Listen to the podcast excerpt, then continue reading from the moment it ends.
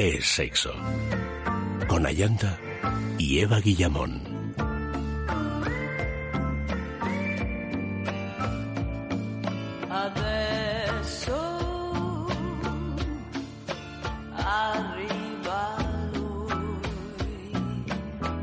Muy buenas noches, queridos amigos. Bienvenidos a Es Sexo.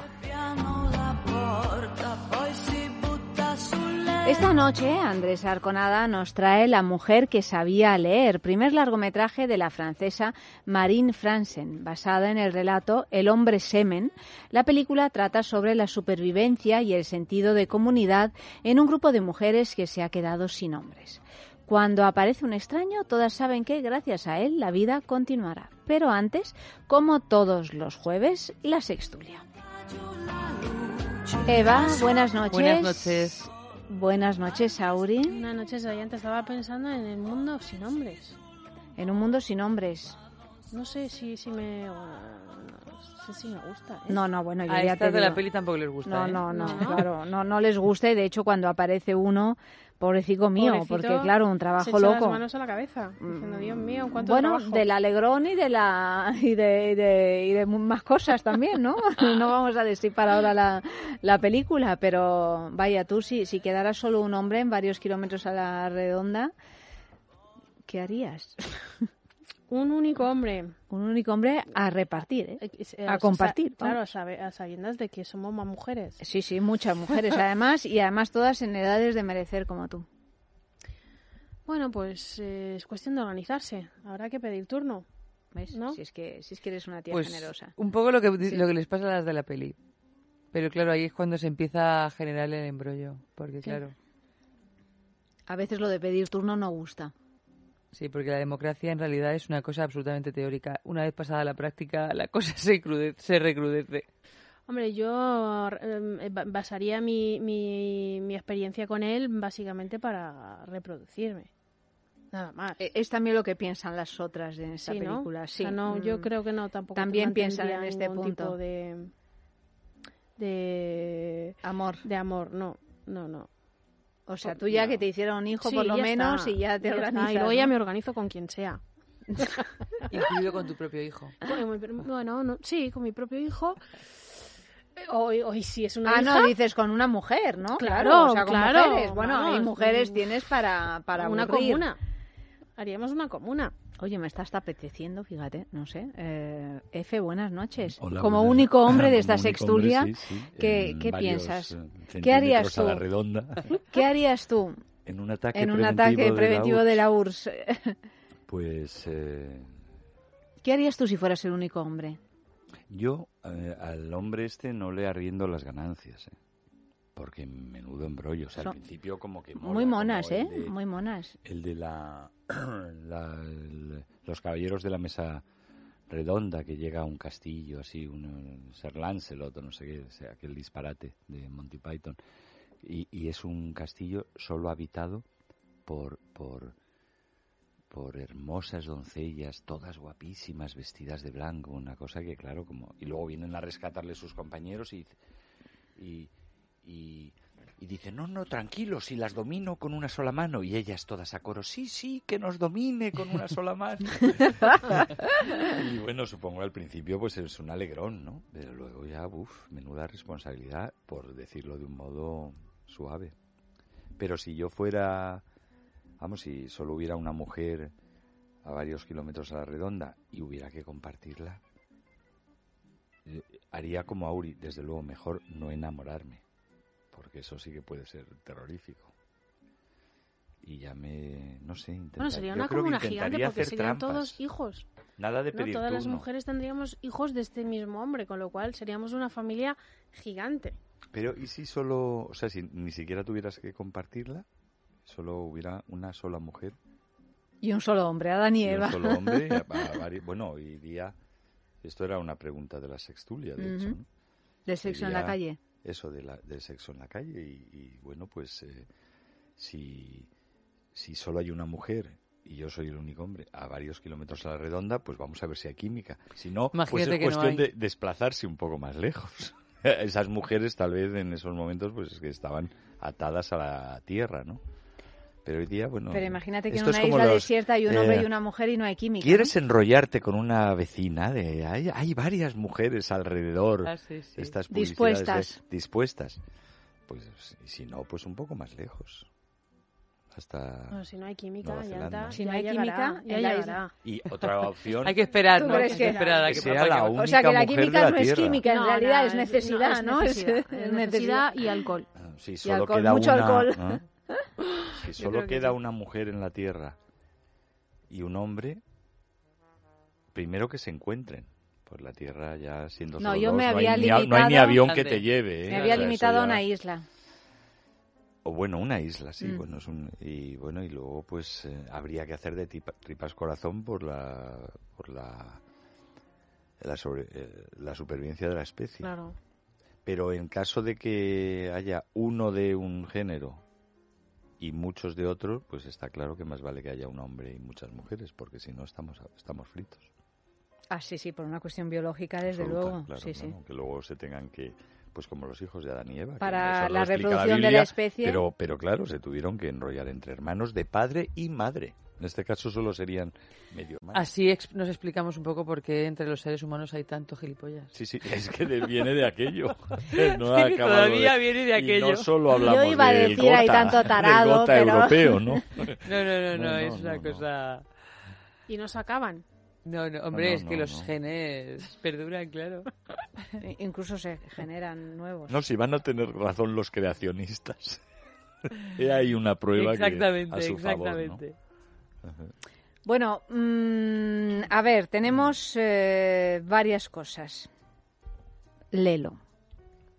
Ten- os tengo que contar qué pasa con Lelo porque... Hablando de... Hablando de... hablando de- Eh, endogamia, sí. bueno, Lelo, pues una marca de juguetería fabulosa de la que os hablamos aquí en eh, Sexo. La frase nueva de esta semana para participar en nuestro concurso Bailelo es si quieres disfrutar con Lelo tendrás que pues lo que tenéis que hacer vosotros es terminar esta frase. Si quieres disfrutar con Lelo tendrás que. Para participar es muy sencillo. Puedes hacerlo desde varias vías. Nuestro Facebook es Sexo, nuestro Twitter arroba es Sexo Radio y también nuestro nuevo número de WhatsApp 681 20 53 27. 681 20 53 27. Aquí podéis dejar pues algún eh, mensajito de audio con este tema. Si quieres disfrutar con Lelo tendrás que. ¿Cuál es el premio de esta semana? Pues es el Hugo Bailelo, un refinado vibrador muy muy sofisticado con control eh, remoto que representa una nueva forma de entender el placer masculino. Eh, porque para todos aquellos que decían, ay, solo hay juguetitos para ellas, pues no, hay también juguetitos para ellos. Y el Hugo es, eh, es una, una buena prueba de ello. Así es que, Hugo Bailelo, este es el premio de esta semana. Participad todos en nuestro concurso Bailelo. Primera noticia de la noche, un videojuego para aprender a seducir mujeres. El pasado 6 de marzo salía a la venta Super Seducer, un videojuego formado por una serie de videoclips donde un hombre intenta seducir a diferentes mujeres. En los puntos clave, el jugador puede elegir lo que el hombre en el vídeo dirá para ver resultados diferentes. El creador es Richard La Ruina, un empresario británico que se vende como un coach del ligoteo y que realiza cursos para hombres sobre cómo deben comportarse con las mujeres. Es también el autor de El arte natural de la seducción y el protagonista del videojuego, por supuesto. Super Seducer se ha promocionado como el simulador de seducción más realista del mundo. También afirma que se adentra en cientos de secretos ocultos que separan a los maestros de la seducción de todos los demás. Cuando el jugador elige una mala opción, su creador aparece en un vídeo y analiza qué es lo que se ha hecho mal y aconseja cómo se debe actuar. Por ejemplo, en la cafetería el jugador puede decidir, para romper el hielo con dos mujeres, entre preguntar si están hablando de él mismo, pedir que ayuden a escoger un regalo para una amiga, acecharlas sigilosamente detrás del sofá o decir que la reconociste de la escuela y ya por último una opción un tanto más desesperada que es enseñarles el pene. En cuanto salió al mercado, varias webs especializadas lo criticaron por promover comportamientos tóxicos propios de una cultura misógina. Sony decidió suspender su venta. Fíjate que yo no sé si esto es una noticia falsa o verdadera, porque como sabéis tenemos también nuestro concurso de noticia falsa en Es Sexo y el premio es un kit de bijou indiscret en el que el regalo estrella es ese diamante vibrador fantástico. Y esperamos que todos votéis cuál es la noticia falsa de esta noche, pero realmente un videojuego así yo tiendo a, a creer que a pesar de que es muy machista y tal cual, que realmente ha salido al mercado, o sea que no es una no es una bobada, no es una noticia falsa. No, es, Qué triste, ¿eh? Pero triste. no es de, de, realidad virtual ni nada, ¿no? Es un videojuego. No, es un videojuego. Tal mm. cual. Bueno, pues puede ser útil, ¿no? Bueno, de hecho hay hay muchos cursos y escuelas de seducción y libros como pues como de autoayuda enfocados en este tema y pequeños gurús o, aprendices de gurú o autoproclamados gurús de la seducción. Nosotros aquí tuvimos uno, ¿tú te acuerdas? No, yo me acuerdo del de Tom Cruise en Magnolia que era exactamente esto. Pero tuvimos una especie de gurú a lo Tom Cruise de Magnolia aquí en este programa, Eva, que lo comentamos con, hombre, con cierto... Así ah, yo recuerdo Con cierta gracia durante...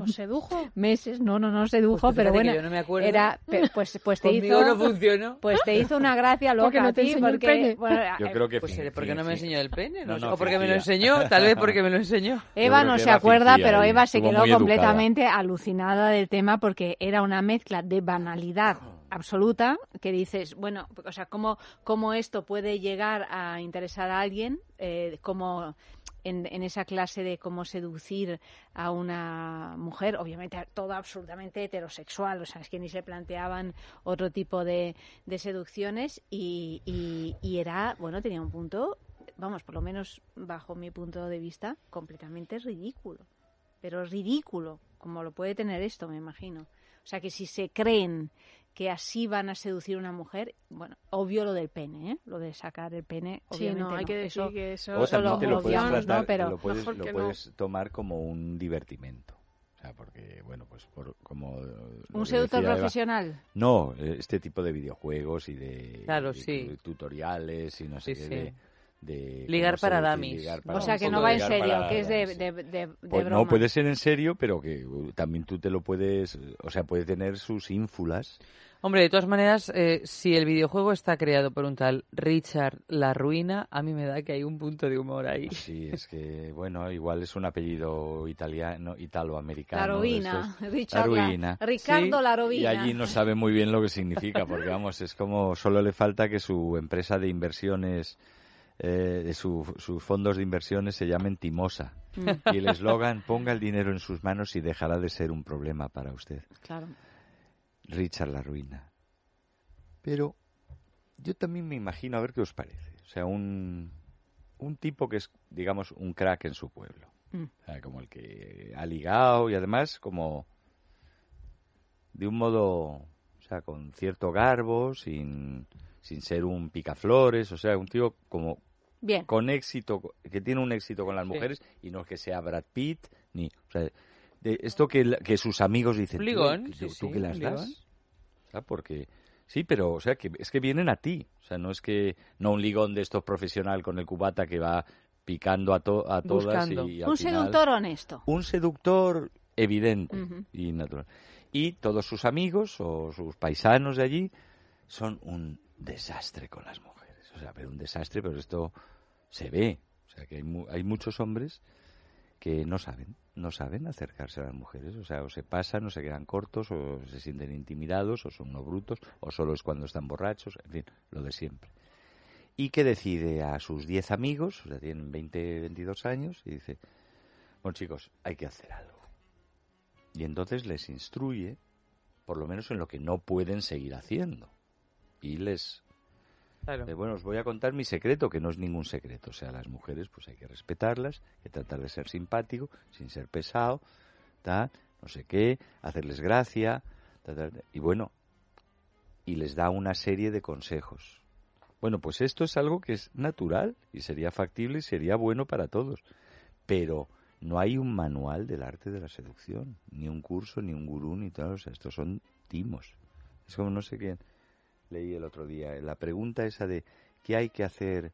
¿Cómo se puede ser feliz en esta vida? Está claramente mal planteada porque a lo mejor habría, es como decir, eh, eh, ¿cuál es el único modo de pasar una tarde perfecta?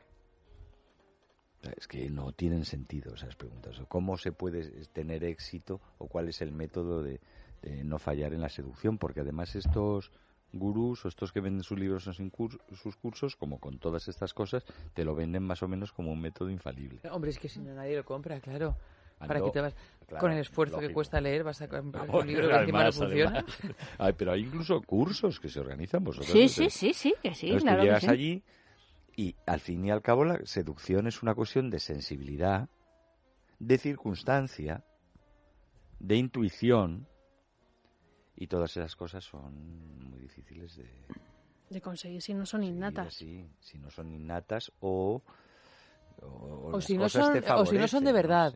porque que yo creo que es más un tema de autenticidad que de algo innato, porque bueno, algo innato, yo qué sé, hay, me imagino que habrá gente que desde pequeño ha sido un ganador y hay gente que ha sido un perdedor que se ha ido construyendo como alguien que podía hacer otras cosas, ¿no? Pero cuando tú finges que te interesa algo, cuando tú finges que, no sé, cualquier circunstancia que luego no tienes ningún interés en cumplir, eso se huele y pues no te sale, ¿no? Y luego no es, no es lo mismo, hay edades, las edades del hombre y las edades de la mujer eh, alteran no todos los mecanismos de la seducción y de los intereses por el otro género o por el tuyo mismo, por lo que sea, pero algunos, algunos que sí son relevantes, o sea, para poner un ejemplo que se entienda, o sea, las niñas de 15 años eh, sobre todo valoran que, eh, el chico es que es, es guapísimo, es guapísimo ¿Y qué tableta tiene? ¿Y qué tableta tiene? ¿O qué es, o es el más chulo del colegio o el líder? Y luego, pues. Y el flequillo también. A los 15 años el flequillo es un punto importante. pues va cambiando. O sea, los gustos de las chicas y de los chicos a los 15 años no son como a los 20, como a los 30, como a los 50. O sea, evidentemente, ¿no? Y entonces las artes de seducción, pues supongo que también. Tú sí, sí, si tuvieras que decir un truco, Auri, para seducir a alguien, un truco genérico si te dijera, mira, hay que escribir un libro sobre cómo seducir al otro, ¿cuál sería el tuyo más, eh, lo que es más importante para ti? Mm, la empatía. La empatía con la otra persona y el sentido del humor. Me parece importantísimo. O sea, tú cuentas chistes, ¿no? No, yo no cuento chistes, ¿no? No, no, no. La, la gracia fácil, no. No, no, no no, el chiste, A mí me cuentan un chiste y no, me vuelven a ver, ¿eh? No me vuelven a ver. La empatía y el sentido del humor. Algo con lo que, que, se aprende en un manual de... Pero el tema ya no es... O sea, porque eso es una cosa, pero tú cómo lo llevas a, la práctica. O sea, esa es la cuestión. Tú dices la empatía, el sentido del humor, pues yo qué sé todavía, pero... Eh, ¿Cómo seduces a alguien mediante la empatía? Aguantas toda su chapa de media hora que no te interesa absoluto para Pero muy empática. Pues entonces no te gusta. Si estás, si tienes ya ese sentimiento de que estás aguantando una chapa, estás perdiendo el tiempo. Esa persona no, Hay te veces, gusta. que te gustan ciertas cosas y otras no. Pero que en la balanza compensa. Es que es difícil también. O sea, yo creo que cada persona que nos ha gustado, dependiendo de cómo sea esa persona, mm, juegas tus cartas. ¿No? También. Bueno, a propósito del juego de cartas, dicen que una manera de seducir es tampoco entregarlo todo en el momento, y no me refiero a una cuestión sexual, ¿no? Sino, bueno, mm, contenerte un poco, o sea, no decirle que te parece el tío más guapo del mundo el segundo después de, haberle visto, ¿no? O sea, ir midiendo el, eh, el, eh, ¿no? Eh, La indiferencia también es un punto. Por eso, ir midiendo el interés aunque estés interesadísimo o interesadísima, ¿no? Para mí yo creo que eso es lo fundamental. Mm. Incluso lo, o sea, lo fundamental a, eh, en cualquier circunstancia y partiendo del nivel que partes, porque hay gente que es de natural más atractiva, porque han salido así, o sea, aunque estén callados. Sí, claro, claro. resultan guapísimas, hombres que son muy atractivos o o yo qué sé, o, famosos, que entonces atraen a la gente por el solo hecho, en fin, que hay gente que parte ya de, de un y otros que es todo lo contrario. Y o sea, se lo tienen que currar, o sea, tienen que ser virtuosos. Pues luego también hay gente que si tú la ves aislada, hombres sobre todo, ¿no? O sea, dices, bueno, este tío, o si es que no hay por dónde cogerlo. Y sin embargo tiene éxito con las mujeres. O sea, tiene un don, un don Y seguramente es un tipo de don que es muy difícil de transmitir o de enseñar. O sea, hay algo particular, no sé si tendrá que ver con el perfume, ¿sabes? Esta cosa. Sí, bueno, con estas que van con cosas otros sentidos que no valoramos, eh, las, las feromonas o tal. invisibles, ¿no? invisibles o que no sé o que tiene algo tal. porque todos los sentidos intervienen en la seducción pero el, lo que decía Yanta de contener y medir tener bien equilibradito el interés es que es básico eh, sea- o sea seas feo guapo rico pobre o sea, es decir interesarte por el otro de un modo muy res- respetuoso que casi roce el entusiasmo sin pasarte porque se puede ser muy baboso.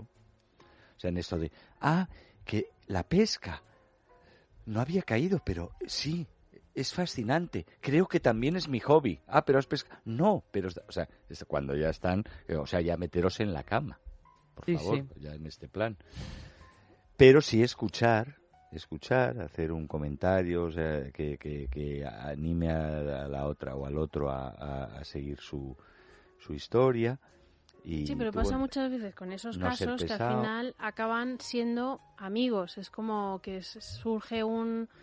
Pues aquí está el secreto. Si es que hay uno de esto. ahí se queda, y que se queda en la no. amistad. Porque si tú parece que empiezas atendiendo y pagando la fanta para intentar ligar, y hay un momento que eso depende de la intuición, en el que dices, oye, pues me lo he pasado fenomenal, a ver si hablamos, me voy. El otro, que ya decía, este lo que quiere o esta lo que quiere, dice, ¿eh? ¿Cómo? Has hecho bien esa parte y resulta que te has retirado a tiempo, dejando esa parte del misterio. O sea, el desconcierto que produces provoca el interés. en el otro. Claro, eso es una, una ley que muchas veces tiene, tiene éxito y otras veces que no te funciona y dices, pero bueno, pero pero ¿por qué si esto Porque era Ah, un minuto pues- más, tenía que haber No, bueno, o No, que no, a veces no funciona. Pero si es que no hay reglas que infalibles. Estas no hay- cosas son así. No hay reglas infalibles. Pero yo, pero yo con mis amigos, ah, eh, cuando éramos chavales, practicaba un juego de, de apuesta y era eh, si venía una mujer por la calle que ya a 100 metros veías que era impo- imponente, o sea, debía ser modelo, estás como por las calles de Alonso Martínez y esto a mediodía, que hay yo debe haber varios estudios de fotografía de o agencias de modelos, pero hay la densidad más grande de España de como de modelos, o sea, de modelos en zapatillas, que van sin maquillar, o sea, Sí, sí, así como, como, como diosas en sin recién levantadas. recién levantadas, divinas. Bueno, pues claro, esas mujeres van paseando por la ciudad y se saben absolutamente miradas radiografiadas por todo bicho viviente, ellos y ellas. Si tú te cruzas por una calle con ella, o sea, que va viniendo, que va viniendo, que va viniendo, y en el último momento, y no te está mirando, porque ellas miran al infinito, claro, si no, imagínate Son diosas, tanto claro. visual, o sea, como- No son ven. diosas, como- no sé. Eh, si tú no la miras, en muchos casos, en el último momento es ella quien se vuelve como ¿quién es este insolente que no me ha mirado? Bueno, pues varias veces he, he ganado la apuesta. Y no llevábamos una nariz de una máscara veneciana ni un capirote. O sea, es algo, es que es humano. Pero bueno, estoy de acuerdo con Eva, que a veces te falla y dices, joder, me he pasado de duro. pues la próxima vez... eh, Hay que mantener, hay que mantener. Bueno, pues es un aprendizaje que Sí toda, que el toda la videojuego, vida, bueno, toda la pues vida. si es, si es gratis habrá que echarle un vistazo. Hay cosas que solo merecen la pena así. Sus manos temblaban, iba perdiendo el control mientras yo la miraba. Su cuerpo quemaba, era incesante calor, era un fuego interior. Quise su amor todo su amor. Sus ojos me hablaban y me provocaba sentir su respiración. Mi mente volaba y me despertaba el alma del seductor.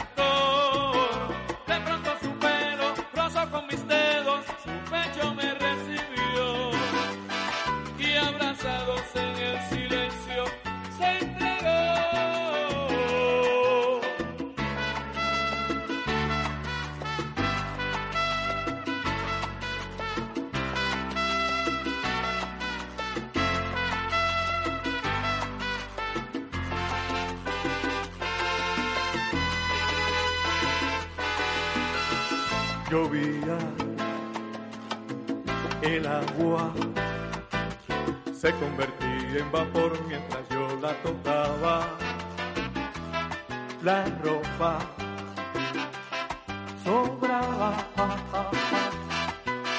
Era incesante calor, era un fuego interior. Es sexo con Ayanta Barili.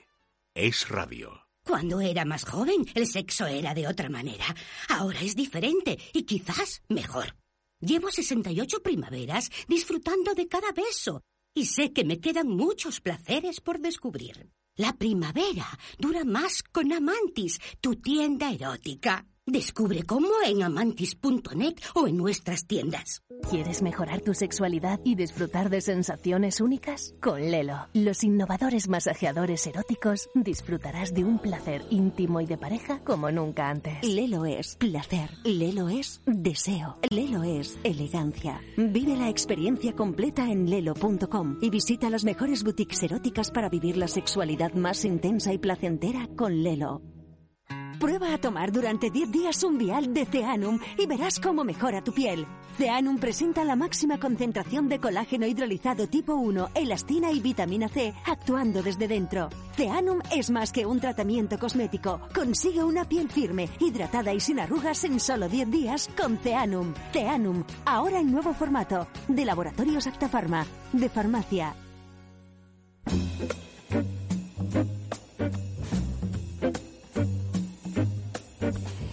Segunda noticia de la noche, verdadera o falsa, pues no lo sabemos. Retiran del mercado unos dildos que una vez activados no dejaban de funcionar. La empresa de juguetería erótica Love Honey ha tenido que retirar del mercado unos dildos que una vez activados no dejaban de funcionar. Los usuarios tenían que esperar a que se desgastara la batería para dejar de escuchar el zumbido de la vibración. Algunos directamente optaron por romperlo. No importa el estado en el que se hayan quedado los dildos. Love Honey se compromete a reembolsar la cuantía del producto. Por supuesto, no han faltado los comentarios en redes sociales, en general todos bastante jocosos, desde me ha dejado agotada a se ha puesto más pesado que mi novio. Qué bueno. Pues bueno, es- supongo que puede pasar, ¿no? Love Hombre, claro. es una marca. El tema es verdad, que o sea, to- que Si esta es falsa, pues estamos apañados. Sí, pero- se pero no explican por o qué sea, ha sido una un vez fallo de- nombrada una... Yo me imagino que una si es marca- falsa, pues la, la marca perdonaría al- a, a Julia. Julia, ¿no? Porque sabe que lo hace ser. siempre desde la mejor de las Sí, intenciones. En cualquier caso, son esas, esas publicidades, eh, eh, ¿cómo es? ¿no? Que, que parecen Sí, una cosa ahí, ambiguas sí, y sí. equívocas un poco, sí. Que es como los móviles que se te quedaban vibrando todo el rato. De lo que- claro, es, es una faena. ¿Dónde lo, ¿Qué haces con él? ¿Lo metes debajo de la almohada? Hombre, ¿A ti te ha pasado No, a mí no. Con el móvil sí. Con ¿Ah, sí? el, que con vibraba todo el rato el dildo, no. móvil. No, con el dildo. Hombre, desde luego que la empresa de- devuelva el dinero en el estado que esté, eso evidentemente, solo faltaría. Pero a mí me hubiera parecido más gracioso y más terrible, ¿no? Que la noticia hubiera sido el dildo que, por un problema de fábrica, una vez que te lo eh, introduces, no te lo puedes sacar hasta que se acaba la pila. Hombre, por alguna pues, razón, yo que sé, Sí, sí. dilata. Pero eso ya hubiera, Eso sido, ya hubiera sido- trágico, trágico. sí, Hombre, eso ya es de bomberos. ¿eh? Sí, eso ya ya, es de es de, bomberos, urgencias y de bomberos. No, porque no, no, no uses eh, bombillas. O Porque cosas de además estas, es que ahora los dildos- los dildos última generación Toma tienen dildo. una, Dildo. una batería que dura y dura y dura y dura y dura. O sea que Muy son... duro. Es que cuanto más dura, mejor. Claro. Uy, el dildo. Que ahí anda.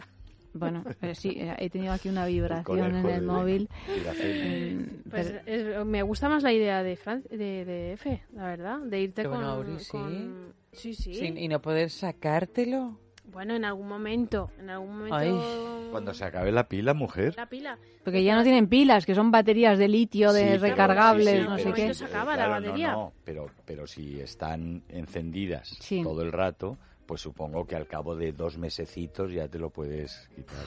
No, No tanto, no. de unas horas. Eso son horas. la broma. Y vas en el metro y oyes a la gente. Oyes, ah, pues como en una noche de Es jueves. divertido. Tun, tun, tun. Además, con todos los diferentes Claro. modelos de vibración, va pasando por todo el patrón de vibraciones Y el del diversas. control remoto cerca, para irlo variando. tu novio te tiene Claro. que ir persiguiendo para darle... La tecnología rollo ratillo. Wii, pues, eh, ¿no? Pues yo esta me la creo, ¿eh? ¿Esta te la crees? Sí, sí. Sí, porque ya te digo que a mí me ha pasado con los móviles. De que la batería se, se con vuelve los loca. Volkswagen, eh, con las emisiones, que los cambian también.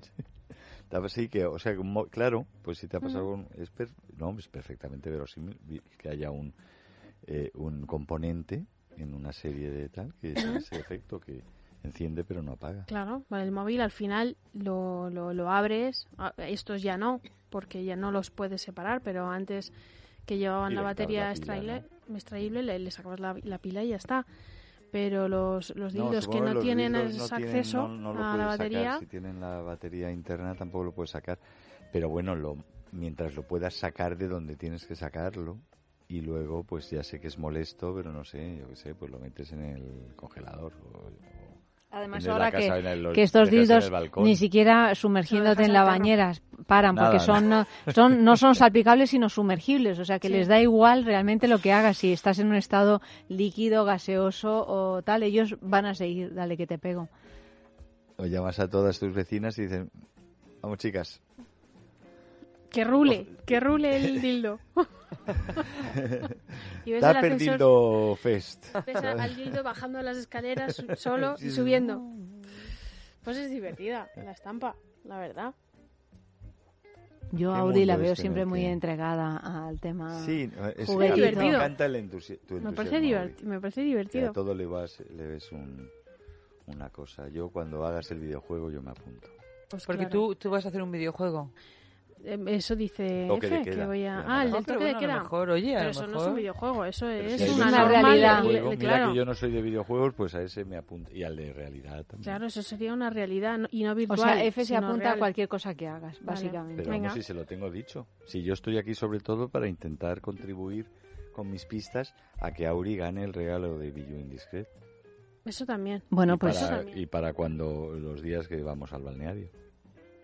muy bien, muy es bien. para llevar el completo. El dildo que no se apaga, el, el, el, diamante y, Y mi la empatía y sentido claro, del humor, También, y la imposición al toque de queda. La imposición al Mira, toque de a queda. propósito de balneario, aprovecho para decir que el tema de esta noche es lémelo todo. Mira qué bien. pues Lémelo mira, todo. Lémelo todo. Pero todo, ¿eh? Todo, Pero todo. todito todo. Todito todo, lémelo todo. Podéis Oye, a mí si me participar. dais más tiempo en, en Leo, luego existo. así en plan medio es para siempre, les leo el libro entero. bueno, algunos. ¿eh? Porque ya sabéis que yo ahí no recomiendo, yo expongo y a veces hay de todo. Pero los hay extraordinarios. Bueno, pues ese es el tema de esta noche. Ya sabéis que sorteamos un fin de semana para dos personas con alojamiento, desayuno, circuito te- eh, termal, iba a decir teatral, en el balneario de la Ermida, que está en los picos de Europa, que está en un desfiladero que es, un, Es completamente bestial, es bestial. alucinante, eh, con una naturaleza que os va a dejar eh, Mm. patitiesos y, y luego esas aguas minero-medicinales que, que tienen unas propiedades pues muy naturales, pero muy saludables. Y luego la posibilidad, por supuesto, de hacer todo tipo de masajes y tal y cual. Así es que simplemente por colgar en nuestro Facebook es sexo o en nuestro Twitter, arroba es sexo radio, un mensaje con este tema de esta noche, lémelo todo. El que más nos guste lo premiaremos con un fin de semana para dos en el balneario de la Ermida.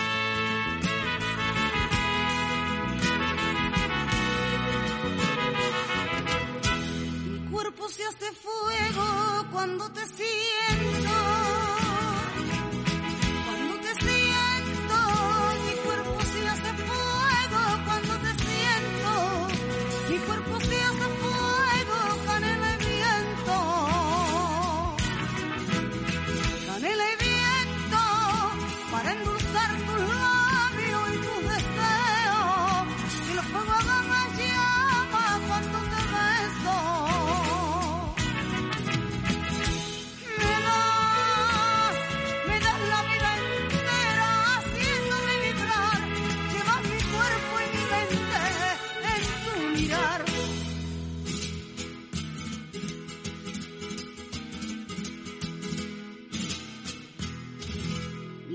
Se hace mar bajo tu cuerpo.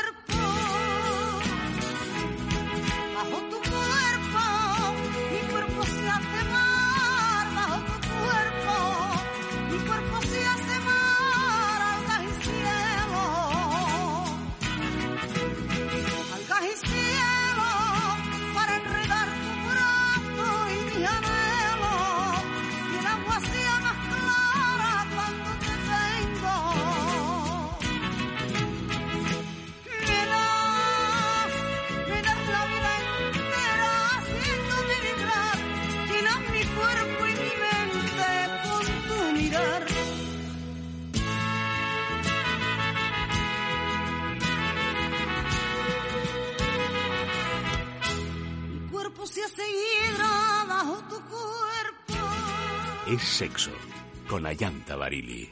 Es radio. ¿Quieres mejorar tu sexualidad y disfrutar de sensaciones únicas? Con Lelo, los innovadores masajeadores eróticos, disfrutarás de un placer íntimo y de pareja como nunca antes. Lelo es placer. Lelo es deseo. Lelo es elegancia. Vive la experiencia completa en lelo.com y visita las mejores boutiques eróticas para vivir la sexualidad más intensa y placentera con Lelo. Muchas son las causas que motivan que más de 7 personas de cada 10 padezcan insomnio, estrés, ansiedad y factores ambientales. Dormax basa su eficacia en sus componentes. La pureza de su melatonina al 99% de pureza induce al sueño continuo. Los extractos de valeriana y amapola relajan y ayudan al descanso. La pasiflora mejora la calidad del sueño. Aprovecha las virtudes de Dormax. Mantén las horas de descanso sin interrupciones. Dormax, de Laboratorios Actafarma, de Farmacia. Antes éramos auténticos fitipaldis del amor. Ahora es diferente. Nuestros cuerpos son diferentes y los tiempos también lo son. Pero 72 primaveras después, el sexo sigue siendo increíble. La primavera dura más con Amantis, tu tienda erótica. Descubre cómo en amantis.net o en nuestras tiendas.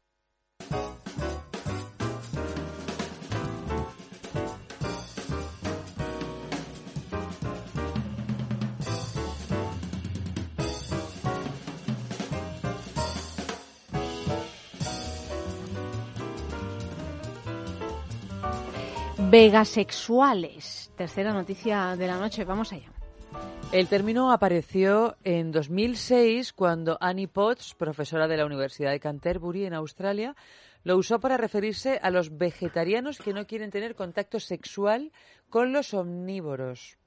Todo vino a raíz de que su departamento realizara una encuesta de comportamiento entre el colectivo contra el maltrato animal neozelandés. La mayoría de los participantes aseguraron su incomodidad, incluso su rechazo, a la hora de tener acercamientos pasionales con personas que consumieran productos de origen animal. Una de las entrevistadas dijo, los cuerpos no vegetarianos huelen diferente. Aunque lo encontrara realmente atractivo, no me acercaría. Es mi personal forma de sexualidad ética. Potts reconoce que en los últimos años el veganismo se ha puesto de moda y ha conseguido convertirse en una práctica muy sexy, es decir, que tiene un componente de atractivo cultural que hace que cada vez más gente se sume a la tendencia vegana. También ve una relación entre heterosexualidad masculina dominante comedora de carne que se siente atacada por sexualidades alternativas como la vegasexualidad. Esta conclusión la saca de la cantidad de comentarios negativos de hombres comedores de carne cuando se difundió la noticia de la primera encuesta, de aquellas, mm, sobre todo mujeres, que decían que no querían tener ningún tipo de relación con hombres omnívoros, comedores de carne. ya por las caras que estaban poniendo tanto Auri, bueno, Auri que es eh, súper cocinera, maestra de, de Maestra de maestra maestros. de maestros. Ya esto es rizar el rizo, ¿eh? Bueno, pero tú sabes, esto, esto es una realidad, ¿eh? No es, Bueno, no es tontería. es que el tema de los olores es Sí, un sí, tema sí. importante. ¿eh? Sí, no, no, no. Hay gente o sea, que lo, eh, no lo se quiere pueden, lo pueden fuma. claro. Perfectamente, es que huelen diferente. Eso, es, eso es lo, lo entiendo perfectamente, pero ya son ganas de, de limitarse, ¿no? Oye, Lo dice gente- consternada, está completamente. gente que se queda mucho. consternada. No, qué pena. De no, no, es que si no comes lo mismo que como yo, no no va a haber nada que hacer. Es que aquí ya ni juego ni nada. Vamos. No hay nada que O sea, hacer. y eso de las diferencias que aportan eh, los equilibrios entre el yin y el yang, todo eso, nada. Pues no lo sé, pues tendrán yo unas relaciones bastante frías, a lo mejor, fíjate. No lo sé, a lo mejor me equivoco. Como dos apios en la nevera. Como dos, na- como dos, sí, iba a decir dos nabos. Ahí, no sé. No, no. En la variedad está la magia. No, yo, me- hay que mezclar, hay que mezclar ingredientes. Oye, ¿y tú Yo qué sí. opinión tienes de la cocina vegana? Me parece que es- está todavía a falta de... Está por descubrir. Está por descubrir, está por descubrir. Me parece que está bien y que, y que la gente que eh, decida este tipo de alimentación, Esta senda. esta senda, pues oye, Esta absurda senda. no, me- bueno, no, no, falta no, decir. claro. Me parece súper respetable, no pero sí que sí que, la sí que mujer claro. está muy contenida. Pero veo carencias, veo muchas carencias en, esa, ti- en ese tipo de, de alimentaciones, por mucho que quieran em, sustituirlas por, por, por mm, otras alternativas que realmente sí puede ser, pero es que a día de hoy no, no las hay. O sea, de- de- se tienen Pero que tomar fíjate- muchos complementos de herbolarios, eh, macrobióticos, Dietéticos, para poder suplir. No, pero yo me, me refería en relación al sabor, o sea, al- a lo sabroso, de una, a lo rico de una cocina vegana, Mm. o sea, si realmente están conseguidas las recetas. Sí, lo hay. ¿O no? hay. Hay cocina muy interesante, vegana. Sí, sí, yo en ese sentido no. eh, sí que puede, es interesante. Yo he probado cosas veganas que, que no, no echas en falta ningún sabor, porque realmente la, la notas muy sabrosa. No puedes comparar, pues eso, un tartar de, De rica miel. de, De salmón. de, de salmón con, con uno hecho con aguafaba y aguacate que, que, que estará muy que está muy rico pero es que no lo puedes comparar esa es la cosa que no puedes comparar alimentos platos eh, un plato vegano con uno que lleve carne es que no lo puedes comparar o con uno que lleve marisco es que el que lleva marisco está riquísimo y lleva ese sabor a mar. Eh, el otro lo probarás con carne que te recuerda pues un poco a la, a la carne. Y el que no lleva nada y solo lleva vegetales pues es igual de rico. Pues es que han renunciado a toda una paleta Claro. de sabores y de ingredientes que además, bueno, incluso aunque aunque se se imiten los sabores, o sea, aunque no eches de menos sabores, que no es que eches de menos porque los tenga todos, sino porque ya es suficientemente sabroso algo, como para Mm. Pero bueno, es como si decides eh, fotografiar solo en blanco y negro. Pero el tema del sexo, o sea, aparte de lo de la cocina, o sea, esta relación, yo, eh, a mí me parece muy bien que los veganos y las veganas, eh, no todos, que haya gente que Si se quiere dentro de sí, y como decía Eva, es que todos los, si hay un tema de olores de por medio, eso Claro, por claro. supuesto es que es, es fundamental, eso es sagrado.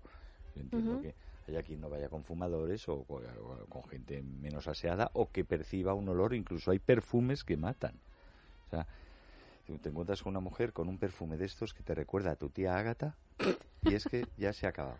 ¿Sabes que se ha Además es acabado? que el olor es definitorio, Sí. ¿eh? es que te, te- Llega es igual que y para bien te conquista que o bien te destruye. Exacto, exacto.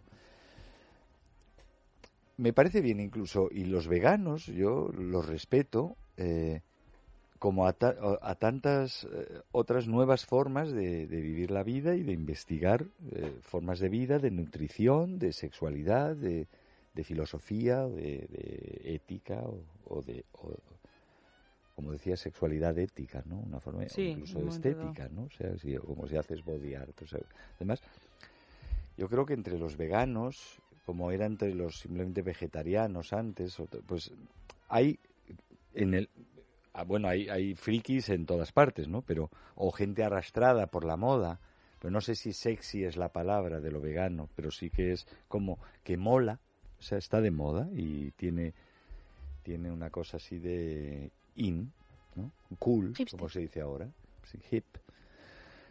Pero eh, entonces, bueno, yo creo que es gente que busca trascender y busca eh, busca aunque no encuentre o sea, el ensayo error es algo a lo que tenemos toda la humanidad derecho o sea po- porque lo que pretenden a su manera es un mundo mejor más justo o sea, hay una propuesta ética que ya lo lleva, lo llamen una sexualidad ética y que a veces en estas propuestas éticas como en algunas sectas y no estoy comparando pero en o sea alternativas y tal haya que, que puede haberla cierta eh, arrogancia, ¿sabes?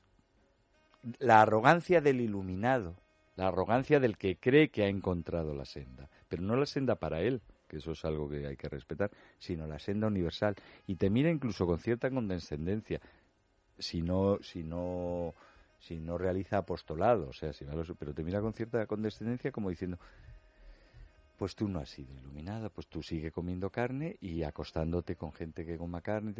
Y es en ese momento, y lo de la sexualidad ética me parece que ya está en, en ese puntito, que me resulta agresivo.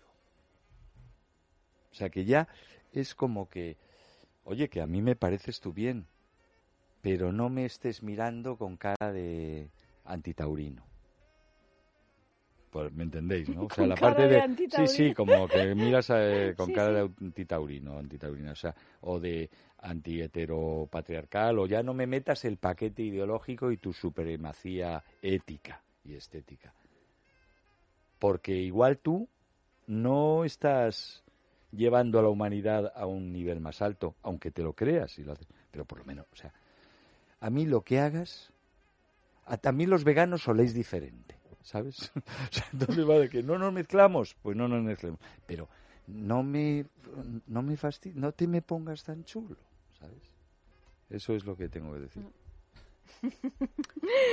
También es verdad que, últimamente han salido una serie de noticias así como tremendas, por ejemplo, de una mujer que yo no sé si ya pertenece a los bulos así de redes sociales o si realmente ha sucedido, de una mujer que estaba mm, eh, en un restaurante vegano y le estaba dando un biberón a su hijo con leche eh, y entonces el dueño del restaurante vegano la echó, le montó un número tremendo diciendo que sí, lo que pasa es que esa noticia han dicho que había pasado en Madrid, en París, en Nueva York, en eh, eh, ¿eh? Puede ser una leyenda urbana. Entonces yo ya no sé si, si realmente sucedió o no, pero aunque, aunque no Mm. haya sucedido, es cierto que a veces se dan este tipo de, mm, bueno, pues de eh, maneras completamente erróneas de entender una decisión personal eh, y que tiene un cierto punto, por supuesto, ideológico, ¿no? Claro.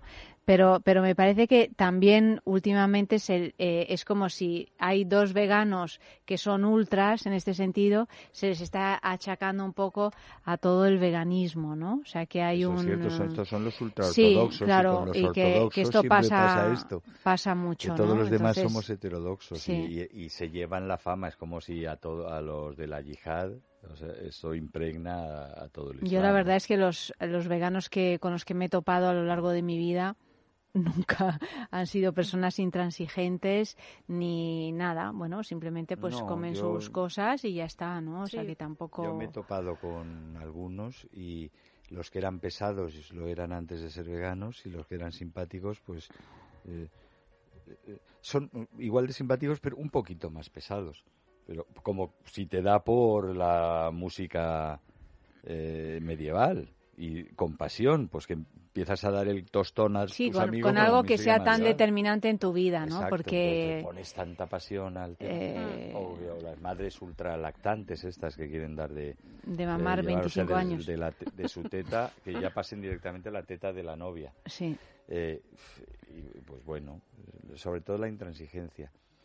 Pero, pero claro, cuando hablan, incluso en la noticia se decía, con los hombres estos comedores de carne y tal, ya te, o sea, es que claro, las palabras no son inoce- inocentes. ¿Qué idea trans- de estar hablando de apio refinado y tal, y de, trans- de ya la transparencia? Y como que solo se puede oler como se debe oler si eres vegano, yo- cosa que dudo, pero bueno. Entonces, eso de la imagen lanzada al aire de hombres comiendo carne, ya es como una serie de, como cromañones salvajes, por Sí, supuesto, heteropatriarcales, hediondos, eh, salvajes, o sea, gente que, o sea, pa- una parte de la, de la humanidad que tiene que desaparecer, como el neandertal, o sea, sí. para... A mí hay un anuncio en el metro de, de, los anuncios que, que he visto relacionados con eh, el vegetarianismo, es decir, el no comer carne, no necesariamente el veganismo, que es ya una vuelta más de tuerca Sí, es- al asunto es este no sé si seguramente lo habréis visto es este de que dice yo no como nada que tenga ojos Mm. es un anuncio creo que muy eficaz Mm. que ha estado en, en el metro mu- mucho tiempo y Mm. yo siempre miraba y decía, hombre, claro, eh, no comes es- nada que tenga sí. eso, sí, sí. Es que te lo planteas y yo si tuviera que matar a un animal para poderme alimentar, está claro que me volvería vegetariana. ¿eh? Lo maten los otros. En Bueno, que es lo que pasa claro, ahora. es lo que pasa Eh, ahora. O sea, tengo Pero luego clarísimo. también hay una parte de esta filosofía vegana y ultraanimalista y tal, que yo no, incluso es posible que hayamos discutido aquí alguna vez, dentro o fuera de micro, ¿no? que es la de no hacer daño en absoluto a, a, a- a- otros animales. ¿no? Y eso es que, es que es imposible no hacer daño a otros animales. Otra cosa es ser un sádico o, o ser mala gente o, o cortar el rabo a las lagartijas cuando eres niño y esta- estas cosas. Pero no matar es imposible. Es imposible. Pero yo creo que muchas veces gran parte de, de estas corrientes no tienen que ver con no hacer daño a los animales o no matar, sino que están en contra de una industria Sí, sí. de la alimentación que es deplorable Totalmente. y que no es que a lo mejor estén en contra de que maten a animales, porque entiendo que hay gente que piensa que el hombre con mayúsculas es un ser omnívoro y que se tiene que alimentar de lo que pueda o le venga bien conseguir, pero que hay toda una estructura alimentaria a la hora de comer, por ejemplo, el pollo, que es la carne más comida en España por encima de a- estruendosamente de todas las demás y que se come pollo en España lo mismo que se come en el resto de Europa, o sea, más o menos a ese nivel, o de las vacas, o de, o sea, toda la industria cárnica alimenticia y otras tantas es una barbaridad y yo creo que gran parte de estos movimientos tienen que ver con, con ese posicionamiento contra esta Pero es producción claro. masiva de que tú puedes comerte una vaca al día si quieres. Pues mira, no. No puedes comerte una vaca al día si quieres porque somos 9.000 millones de personas en el mundo y no nos podemos comer todos una vaca al día si No, queremos. para comernos una vaca al día tenemos que hacer eso. Pero es que Claro, es lógico que que surjan, fabricarlas, Tipo de granjas, que es fabricarlas. se es está lógico que surjan este claro. tipo de Claro, claro. rechazos que son rechazos ideológicos al fin y al cabo claro, eh. Y, y además yo lo entiendo perfectamente porque Son lo, lo sí, cierto efectivamente, es que en este, pero bueno, es que sí, se en- en- produce en mucha de esta se gente, produce eh, carne claro que de hay un esa modo- intención se- eh, y en otra, en No, otra no, pero digo- sí, por en otra supuesto, claro, pero pero que- digo que Sí, si, sí, pero si vamos, yo no soy vegano ni vegetariano y, y estoy de acuerdo con Sí, esa posición. pues- pues si yo igual. Ahora bien, entendiendo que la gente, toda la vida, en todas partes, lo que ha pasado básicamente es hambre. En muchos sitios y en muchas épocas, y todavía ocurre, hambre, o sea, eh, eh, eh, hambrunas mortales y en otras simplemente hambre. O sea, que en lo que sobre todo estás pensando es en comer. Esta es la primera vez, paradójicamente, eh, o sea, paradójicamente digo, es, es el- la época con diferencia en la que la población ha alcanzado unos niveles de, o sea, de- numéricos, o sea, eso incomparables con el resto de la humanidad. Además, eh, de un modo peligroso, estamos creciendo exponencialmente. O sea, somos infinitamente más que nunca. O sea, somos 7.000, 7 u 8.000 millones de personas. Y es la época en la que menos hambre se pasa. También gracias a todo eso. Luego hay un esto, hay dos cosas aquí a considerar, nuestra salud, porque comemos cosas de calidad dudosa muchas veces, también porque las cosas ricas suelen ser más caras, a no ser que vivas en el lugar donde se producen, y luego la eh, eh, el uso que se hace o la crianza o la fabricación, como dice Eva, de los propios animales. Pero también en términos de salud, estaremos comiendo cosas fatales y tal, salvo si te alimentas solo de hamburguesas, de lureguín y tal. Pero bueno, la gente está también en unos niveles, tanto de longevidad como de calidad de vida y de tal, que nunca ha tenido. Y por otra parte, vamos a ver si a la gente que por fin puede comer vaca y no la ha comido nunca, ahora le vas a venir con esto. Cosa que, claro, esto es un rollo de pijos de países opulentos, lo cual no quiere decir que no tengamos razón ni la responsabilidad de ser la punta de lanza de esa pelea. Pero es como cuando le dices ahora a los países en desarrollo que no echen humo. Cuando su desarrollo inmediato pasa por echar humo. Cuando tú ya te has desarrollado y has echado todo el humo que has querido, y has llenado de mierda todos esos países además, porque mucho de ese humo te lo has hecho allí. Ahora les dices que no, que ellos no echen humo. Sí, pero de todas maneras, efe- efectivamente... No quiero decir solo, Sí, eh, sí, solo pero- quiero, situar que es este, es- este es el problema, porque si no está clarísimo. O sea, pues comemos mejor, comemos menos vaca, las vacas están más ricas. Sí, pero ahora no sé- mismo, precisamente porque somos unos pijos, en Pero determinados esto, países, eh, pues eh, eh, se, es obligatorio ya, porque es, es inmoral, si no, pues hacer una utilización de los recursos eh, que es eh, mejorable, indudablemente. O sea, la, la cantidad de kilos, de centenares de kilos de comida que se tiran todos los días en todos los supermercados de España. Es, Entonces, ¿qué hacemos? Es una ¿Cuál cosa tremenda. propuesta? O sea, no, no que me deis la solución, pero ¿por dónde va la Bueno, hay un, hay un montón de soluciones y hay un montón de estudios al respecto de No, cómo re- no, no, de no, de solu- cómo soluciones. reciclar todo eso, de cómo congelar todo eso, de no tirar, de no tirar. Bueno, Lo- pero no se trata solo de no tirar, o sea, es- se tratará de, re- digamos, De regular re- la producción. No, hacer- regular la, la o sea, una producción y no revolución. y no tirar y no tirar, Pues o sea, que, pues habrá que poner, o sea, bueno, porque no hay leyes, al mo- al- o sea, ahora mismo los supermercados se ven obligados a tirar la- los productos frescos de un día para otro. Pero y eso está directamente relacionado Claro, con regular la o sea, que producción. esta- Claro, o porque sea hay que- una sobreproducción. Claro. hay Por una- eso, o Hemos sea, porque, del ¿y por qué? a Porque la queremos, excesiva. ¿Por qué? Porque queremos ver los supermercados llenos, ¿Habéis visto repletos de tierra, cosas. Tierra Hostil, esta película En de... Tierra Hostil. que- en Tierra Hostil, de Catherine... Sí, ¿cómo se de la, que, la, de Sí. la Ganó, exmujer sí. del, de James Cameron. Este sí que ganó seis El Oscar, Oscars y sí. era una Uno de ellos la de mejor guerra. película, si no me equivoco. Eh, Sí, es- pues- Creo. Sí, sí, se llevó Pues el- la mejor poco, película. Y claro, bueno, toda la película transcurre en, en Irak, en Bagdad, entre artificieros que, que pues eh, que van apa- apagando bombas, ¿no? Tal y coches bomba y tal, o sea, una cosa así como de pesadilla y claustrofóbica. Y la última escena es que el gran artificiero eh, vuelve a su pueblo de, yo qué sé, de Minnesota de donde fuera y está haciendo la compra con su mujer. E- Él con un carrito y la mujer con un bebé con otro carrito. Y la mujer, pues tú, vaya desastre de comprar, ya, ya voy a comprar los refrescos. Bueno, pues compra tú los cereales y nos vamos. Y se queda perplejo en un inmenso pasillo de inmenso supermercado, mirando a los dos lados, y hay unas baldas como de 50 metros lle- eh, y seis pisos, llenas de tipos de cereales, y, al, y a su otro lado lo mismo. Sí, sí. Total, que se le que es nada, es un gesto, es que eso es la metáfora final de la película, ¿no? Y al final eh, sacude la cabeza, coge el, primer, el que tiene más cerca, lo mete y se va con el carrito. Bueno, pues y eso, eso. ilustra mucho. que hay una manera seguramente más ecológica, menos cruel, más eficaz, de más consciente y todo esto de gestionar estos recursos. Simplemente. Desde O sea, que luego, es que no- yo estoy con, creo que está, con vosotras, ¿no? Con, no con los veganos, ni creo que.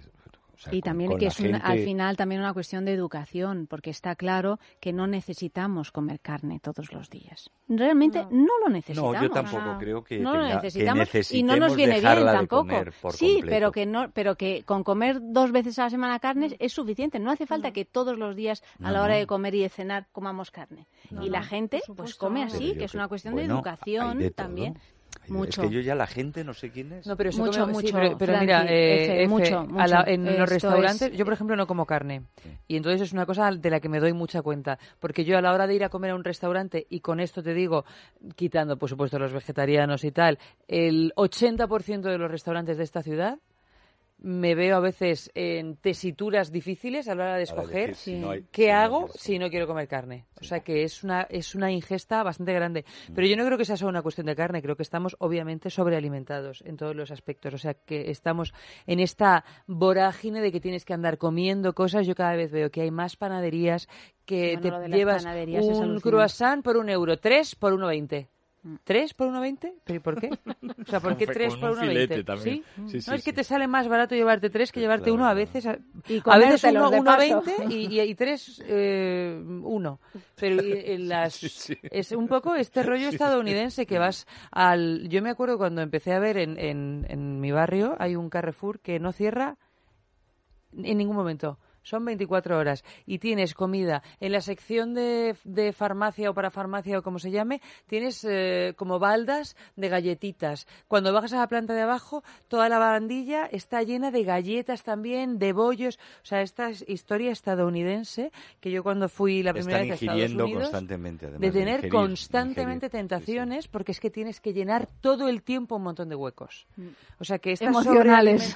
sí, emocionales, es que por de supuesto, hecho, claro. exacto, exacto, Entonces, ansiedad esta sobrealimentación tiene que ver con la ingesta de carne y con la ingesta de todo tipo de cosas. Porque yo, yo no sé cómo sobreviven todos los supermercados chinos que hay. En mi barrio hay uno cada, cada dos. O sea, cada dos puertas hay una, una tienda de chinos. Bueno, hay un... De chinos, o sea, de ultramarinos, que la- llamamos aquí en Madrid chinos. Hace unos días se publicó, o leí eh, incluso en varios medios, que en los últimos estudios dan que más de seis personas, o sea, 6,30 personas en España están sobrealimentadas. Pues claro. O sea, O casi sea, tienen o son obesos o tienen sobrepeso. 65% tienen obes o sí, Obesos obesos o o con sobrepeso, sobrepeso. Y dices, o sea, el 6,5 el 65% de la población en España, que antes era, estaba- éramos todos como Manolo Santana. Sí, huesos sí. y dientes. O sea, que era una cosa.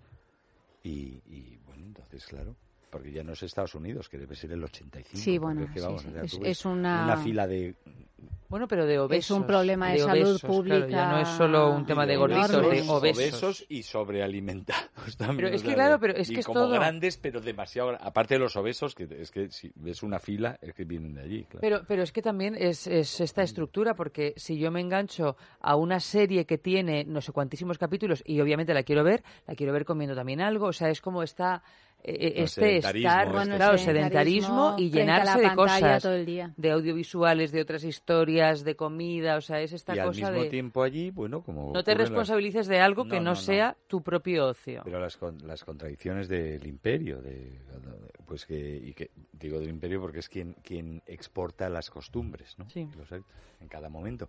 Pues son, son también los más obsesionados hasta límites, ya decir, o sea, eh, vale, o sea que basta, por la salud y por salud mental, eh, física, eh, controles eh, médicos, tu entrenador personal, tus relojes que te miden hasta eh, si cuando a qué velocidad te crucen las uñas, o sea, una cosa ya verdaderamente Pero bueno, es que hasta el paroxismo, ¿no? hay Y al mismo tiempo, o sea, pues será para será para compensar entre los extremos. Pero claro, ese es un negocio redondo. O sea, por un lado te estás Totalmente. matando Claro. y por otro lado tienes que estar calculando la manera de matarte más lentamente. Sí, sí, eso es cierto. Música.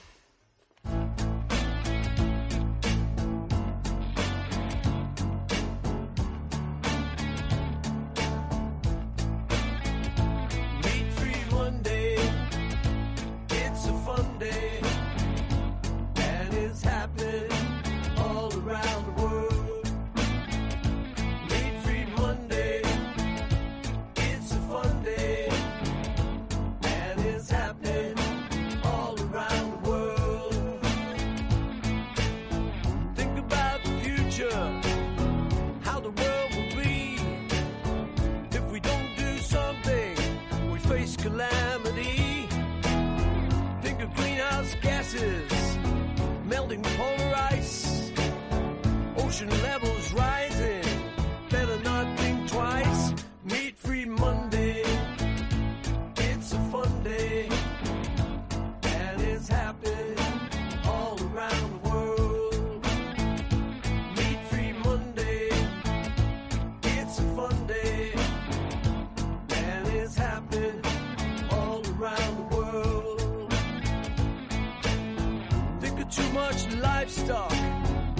warming up the land.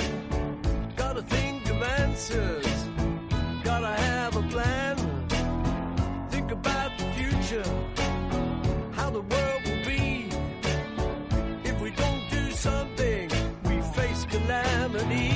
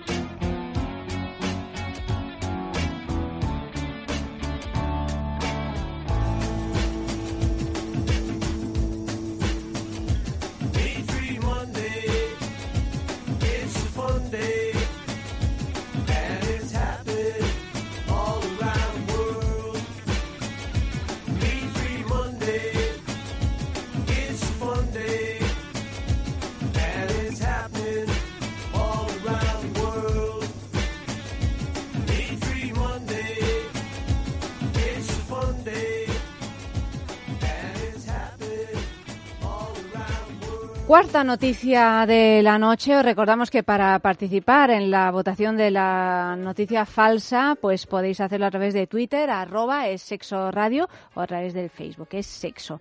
Dice así, cubren con bañadores los genitales de unas estatuas en Vietnam. La desnudez de unas estatuas de estilo grecorromano situadas en un complejo turístico en la ciudad vietnamita de Haiphong ha provocado toda una polémica en torno a la moralidad. El Ministerio de Cultura de Vietnam ha emitido la orden de tapar los genitales de las figuras por considerarlas profundamente inapropiadas y los ha cubierto con bañadores, hojas de parra o racimos de uva. Estos dioses de piedra se han convertido ahora en toda una atracción turística. Las autoridades insisten en que el conjunto de estatuas tiene un impacto negativo en la cultura popular y el gusto estético de la sociedad.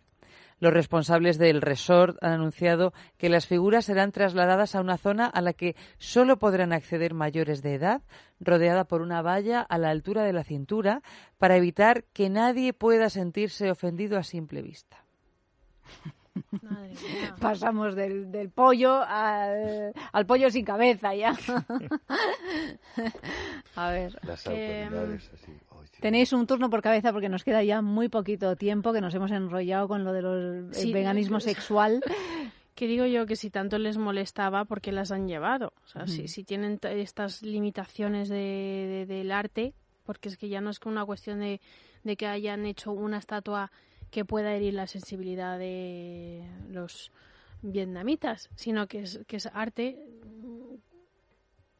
mm, eh, mundial en el que en el que no hay nada que, pueda ofender a nadie. Entonces no entiendo, o sea, no las llevéis. Si tanto os molestan, ¿por qué las lleváis? Ahora, ¿por qué taparlas? Es absurdo, o sea, es una lo veo más mm, para llamar la atención. Realmente al final consiguen el efecto eh, Contrario. contrario, eh, que, que todo el mundo quiera ir a verlas. Como el ex homo este de... Claro. Bueno, en Europa hasta hace muy poco, como casi todo, esto que ahora nos sorprende tanto en otras partes del mundo, pues eh, nos ha dado por diferentes, eh, hemos tenido diferentes momentos de, de, tolerancia a la impudicia. O sea que realmente nos parecía impúdico el que las estatuas de el David de Miguel Ángel o, cual- o cual- o cualquier otra o los cuadros o tal estuvieran exhibiendo sus genitales y otras y y en épocas anteriores a esas de hecho cuando se crearon esas obras se pintaban o se esculpían así sin ningún pudor y para algunas cosas nos pensamos que eran más atrasados por ejemplo en la baja, en la baja edad media había mucho menos pudor para mostrar genitales o pechos y tal, o desnudez, que en el barroco. O, que en el siglo XIX. Desde luego, en el, si- el siglo XIX es el siglo pudoroso por antonomasia en la, en la moderna historia de Europa. O sea, ahí se han, han, eh, estas cosas que nos parecen tan chistosas y tan patéticas de, los, de las autoridades vietnamitas de ponerles bañador, pues así se han destruido obras de arte. O sea, les han pintado la hoja de parra encima Sí, sí, a un desnudo de, yo qué sé, de, de Caravaggio. O sea, es, es tre- tremendo. Si esta, si esta noticia es cierta, que puede serla o puede no, pues, pues un disparate más ya se les pasará. Y encima, eso, ahora hacernos selfies con las estatuas con bañador. Bueno, pues ha llegado el momento de votar. Vamos a leer los titulares de las cuatro noticias de esta noche, a ver cuál es la verdadera, cuál es la falsa. Y os recordamos que el premio es un kit de Bijou Indiscret con ese diamante vibrador y con una serie de complementos especialmente pensados Para para, las mujeres, para Auri, para las mujeres tan guapas como, como Auri. Así es que, bueno, pues eso, participad en nuestro Facebook, es sexo, o en nuestro Twitter, arroba es sexo radio. Noticia 1. Un videojuego para aprender a seducir mujeres. Noticia 2. Retiran del mercado unos dildos que una vez activados no dejaban de funcionar. Noticia 3. Vegas sexuales. Y noticia 4. Cubren con bañadores los genitales de unas estatuas en Vietnam. Empiezo yo. Y lo de los dildos que, que no se apagan. Sí, ¿no? La 2. Las dos. Las, las otras. Bueno, lo de siempre, que cualquiera. Lo importante es participar. Todas las canciones tienen mucho mérito. Yo voy a votar por los vegasexuales. Me parece que ya es demasiado. ¿Ah, Richard- sí? Tú lo que te pasa es que no te lo quieres No, creer, no, Auri. Es, es- es que a No veces sí, uno se deja llevar por la pasión ahí. Yo Sí. que preferiría que no fuera cierto. Sí, sí, sí, sí, sí, me Pero yo, triste. en cambio, me temo que esa me da a mí que Yo estoy de acuerdo con F, creo que la noticia falsa es la 2, entre otras cosas porque me cuesta trabajo pensar que un dildo una vez que se pone en marcha, conociendo ya tantos dildos como conozco por este programa, eh, yo sé que tienen un botoncito que se, que se apaga rápidamente y no veo yo que, que puede estar horas y horas y horas sin, sin... Porque de la misma manera que lo enciendes, lo apagas. Entonces no puede ser. Es el mismo botón. Le das o lo mantienes apretado. Todos los dildos ahora son así. Sí, hombre, pueden fallar. ¿eh? Pueden fallar, sí. Claro, es que pero, si es un diseño pero- que ha dado este ¿sabes? A lo fallo, mejor han sí. sido 10 o 100 del tirón que tiene ese componente ha salido mal. Pero, pero bueno, pues yo Bueno, subimos un poquito la música, nos lo pensamos 30 segunditos más y votamos, por favor, en nuestro Facebook es sexo o en el Twitter arroba es sexo radio.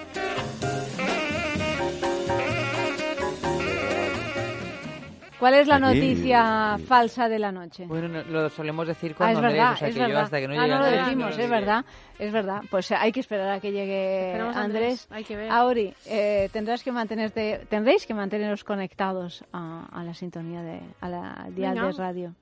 Fenómeno. Así es. Nada, eh, espera, yo espero ganar hoy, fíjate. Pero mi indiscreción va a salir aquí. Va a salir tal cual. Lo ha oído mucha gente. Bueno, para que Pues todos los que así. tienen orejas. El directo es así.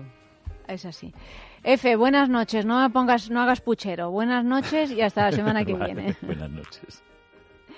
Y nosotros seguimos con las jugadas carnales y luego llega Andrés Alconada con el sexo de cine. Ya sabéis, hasta las 3 de la mañana con vosotros aquí en Es Radio.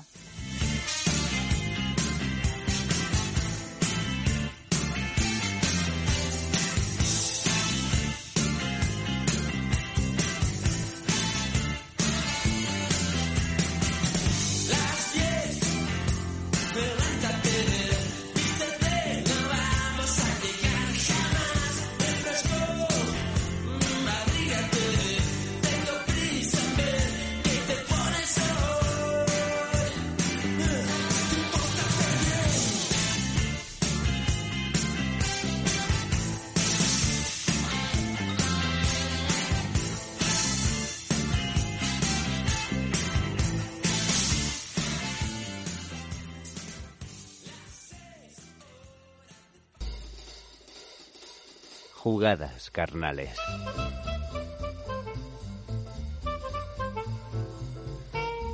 Buenísimas eh, y juguetonas noches nuevas. Va terminando la semana de Sexo, pero todavía no se han terminado las jugadas carnales que tenemos preparadas eh, para vuestras orejillas sexuadas. Ya sabéis, ese momento eh, en Es Sexo en el que nos gusta pues celebrar la existencia de distintos juguetes, complementos y accesorios eróticos. Y celebramos su existencia pues no solo por la capacidad que tienen de poder dar placer en cuerpos propios o ajenos, entre otros beneficios, sino también por su capacidad para inspirar nuestras eh, mentes sexuadas, para darnos ideas claves para entendernos mejor. Diseños que a veces vibran, que a veces eh, no. Diseños que a veces son flexibles, que a veces son súper rígidos. Diseños que a veces sirven eh, para afectar de forma directa a nuestros genitales. Diseños que otras muchas veces sirven para afectar áreas corporales que van más allá de nuestros genitales. Y diseños que también están preparados para adaptarse a unas u otras partes de nuestra anatomía carnal. Herramienta carnal. Diseños como este arnés de muslo o como esta cincha horizontal. Diseños como este dispositivo para fijar dildos juguetes de forma fálica, más o menos fálica, en eh, áreas anatómicas como el muslo y en objetos como muchos que tenemos en nuestra casa. Una herramienta carnal eh, que está diseñada principalmente por un generoso rectángulo de 20, casi 60 centímetros de largo por un poquito menos que un bolígrafo Bic de ancho. Es un rectángulo suficientemente generoso y suficientemente elástico para sostener en el centro un juego de presillas que enganchan perfectamente con cuatro botones de clic una anilla que será la encargada para sostener ese dildo en perfecta posición. A partir de ahí, en ambos lados de esta cinta elástica, encontramos, por un lado, dos bandas muy largas que serán las encargadas de cerrar el dispositivo en forma circular en nuestro muslo o en otros objetos de nuestro hogar eh, a través de unos, unas eh, piezas plásticas donde ajustar las cintas al grosor que consideremos eh, necesario. Y este arnés para muslos y otros objetos también nos regala en su diseño la posibilidad de introducir una bala vibradora por debajo del dildo que hayamos adaptado en su diseño, abrochado en su diseño y además desde los eh, dos lados del rectángulo para que podamos incluso poner dos balas vibradoras por si va a ir moviéndose la persona 180 grados.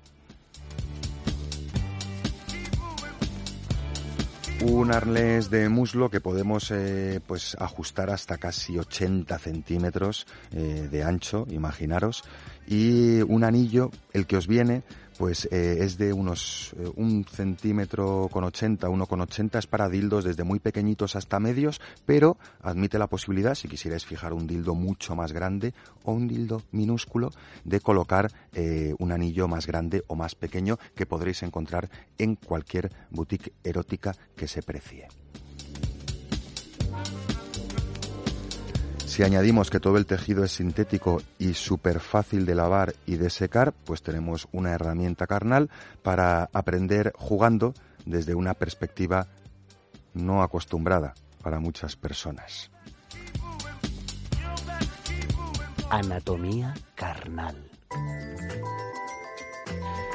Tendríamos que llenar eh, programas y programas de radio para hablar de todas las anatomías carnales que podrían verse afectadas bajo el influjo de esta herramienta, de este arnés de muslo, de este dispositivo capaz de fijar un dildo, un juguete con forma fálica en nuestros muslos o en los vuestros, o en las de personas con movilidad reducida, por ejemplo, o en las personas que pretendan eh, tener una estimulación interna, vía vaginal o vía anal, con su amorcito, desde una perspectiva distinta a la acostumbrada, como la que puede proporcionar un muslo.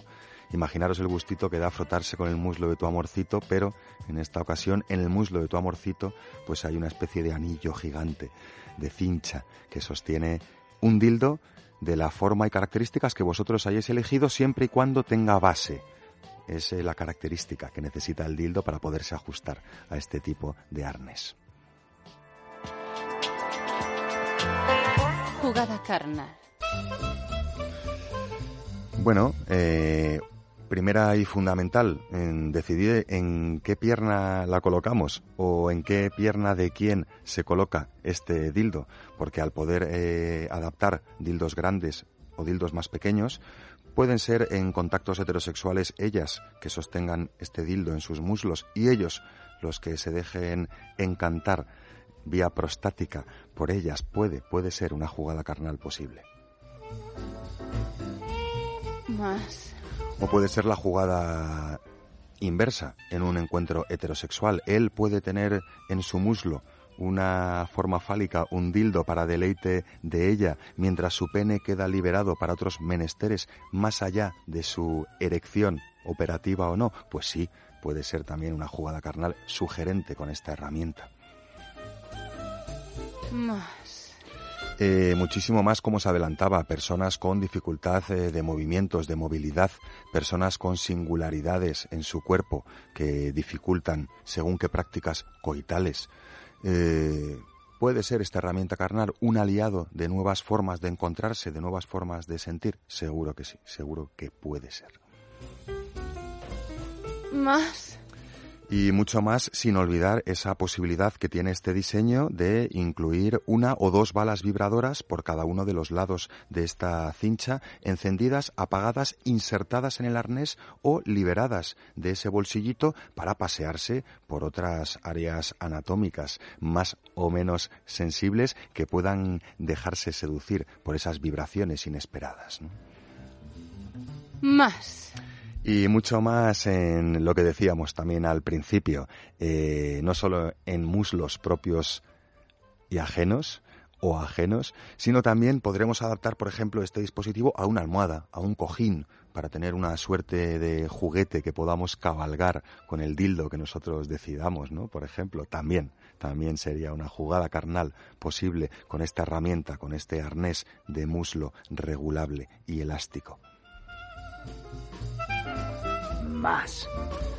Bueno, hay muchísimas más posibilidades de jugadas carnales más allá de librarnos a veces de prejuicios ¿no? y de considerar que este tipo de, de complementos pues eh, pueden atentar contra la magia del encuentro sexual ¿no? muchas veces todo lo contrario además de sorprendernos desde luego eh, la característica principal de esta herramienta carnal es la de enseñanzas ocultas que puede tener un cambio de perspectiva en un cuerpo a cuerpo muy ajustado cuando eh, la concentración del estímulo interno de nuestro cuerpo viene por un juguete que está atado al muslo de nuestro amorcito. En fin, cosas eh, de los juguetes y cosas de las jugadas. Esto de cambiar la perspectiva y cambiar la forma de sentir lo que venimos sintiendo. Más. Bueno, así que mucho más no solo en vuestra imaginación, también es eh, deber propio recordaros que esta herramienta carnal y otras muchas eh, pues os están esperando en Amantis, que es donde encontraréis este arnés eh, regulable con posibilidad de añadir dos balas vibra- vibradoras y adaptable a cualquier tipo de dildo desde nuestro muslo en sus tiendas Amantis, os decía que me voy por las ramas, tanto en sus tiendas físicas como en las tiendas como en su tienda virtual en www.amantis.net. Tiendas físicas Amantis en Madrid, en Barcelona, eh, llenas de herramientas carnales y de gente preparada y dispuesta para resolver vuestras dudas eh, o vuestras inquietudes carnales sea cual sea vuestra sensibilidad y completísima tienda online en www.amantis.net con fichas técnicas, vídeos explicativos e incluso hasta con un descuento para los oyentes de Es Sexo, buscando la casilla descuento y tecleando Es Sexo en minúsculas o solicitándolo en las tiendas físicas de Amantis. Oye, escucho Es Sexo, os harán un descuento. Nosotros no vamos a descontar nada la semana que viene. Vamos a seguir contándoos más jugadas carnales en Es Sexo. Será el lunes, más o menos a la misma hora, eso sí, con otra herramienta carnal dispuesta a iluminar nuestros buenos instintos y nuestra imaginación sexual. Hasta entonces eh, nos despedimos. Amalio Varela a los mandos técnicos y Óscar Ferrani a las cuerdas vocales, deseosísimos de encontrar vuestras orejillas sexuadas. Mañana lunes, más o menos a la misma hora. Mañana no, el lunes, más o menos a la misma hora. Hasta entonces no se olviden de jugar. Buenas noches y buen sexo.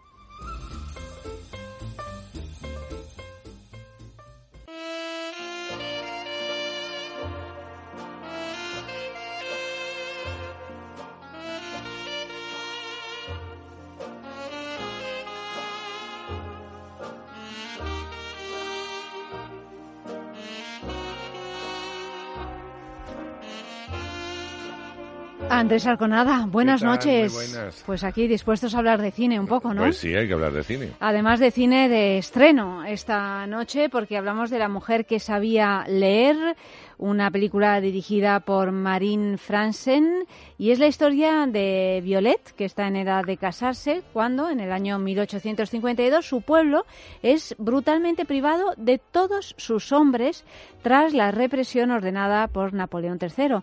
Las mujeres pasan meses en aislamiento total. Desesperadas por ver a sus hombres de nuevo, hacen un juramento. Si un hombre viene, será para todas. La vida debe continuar en el vientre de todas y cada una de ellas. Esta película se llevó el premio a nuevos realizadores en el pasado festival, o sea, en el Festival El de San. Sebastián del 2017. Y bueno, escuchamos un corte. Estábamos solas. Aquí no hay hombres. Así que un día dijimos que si venía un hombre, sería para todas. Buenos días. Buenos días. ¿De dónde viene exactamente? Hace meses que no vivo en ninguna parte. Voy donde hay trabajo. ¿Por qué pasaba por allí? No hay que fiarse. Sabes, creo que le gustas. Es guapo. Pero a las chicas, ¿las habéis oído? No dicen más que tonterías. Necesitamos a alguien que trabaje con nosotras, no alabanzas y cumplidos.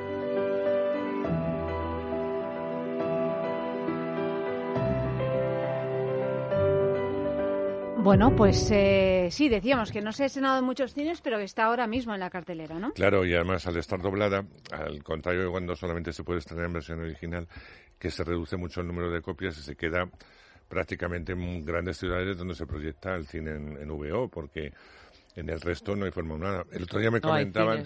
original. Que va, mira, me comentaban que Pamplona, que es una ciudad muy, muy cinéfila, ¿no? Y que además tiene cines como los Golem, que, mm, que bueno, que son cines, aquí en Madrid tiene una original, presencia y tal. ¿no? Allí son dobladas todas en los Golem. Ah, sí. Menos una sesión eh, que es de noche, que es en versión original.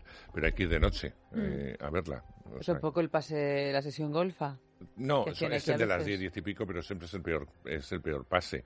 Es el que menos gente va, pero bueno, para los aficionados por lo menos tienen ese resorte, pero el resto no, no es así.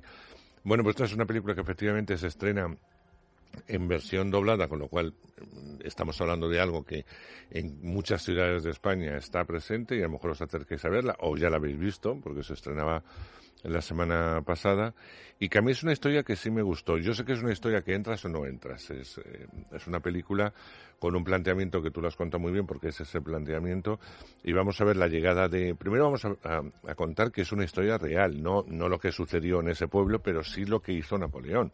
Es verdad que se llevó a los hombres y dejó a, un montón de, pueblos o de ciudades pequeñitas con las mujeres y los niños. Se tuvieron que sacar y tuvieron que llevar la vida adelante durante eh, la guerra. Eh, lo que cuenta, y es a partir de ese momento, de esta ciudad concretamente, mm, eh, llena de mujeres, de mujeres de muy, muy distinto calibre, de muy distinta formación, es precisamente eso, ¿no? La llegada de un hombre, de un hombre que va a parar allí por casualidad, que no está enrolado en las guerras, que pasa un poco de todo eso, y la utilización de las mujeres eh, hacia ese hombre. En principio de una forma totalmente sexual, eh, incluso para la, eh, la procreación, y posteriormente, pues, ¿por qué no?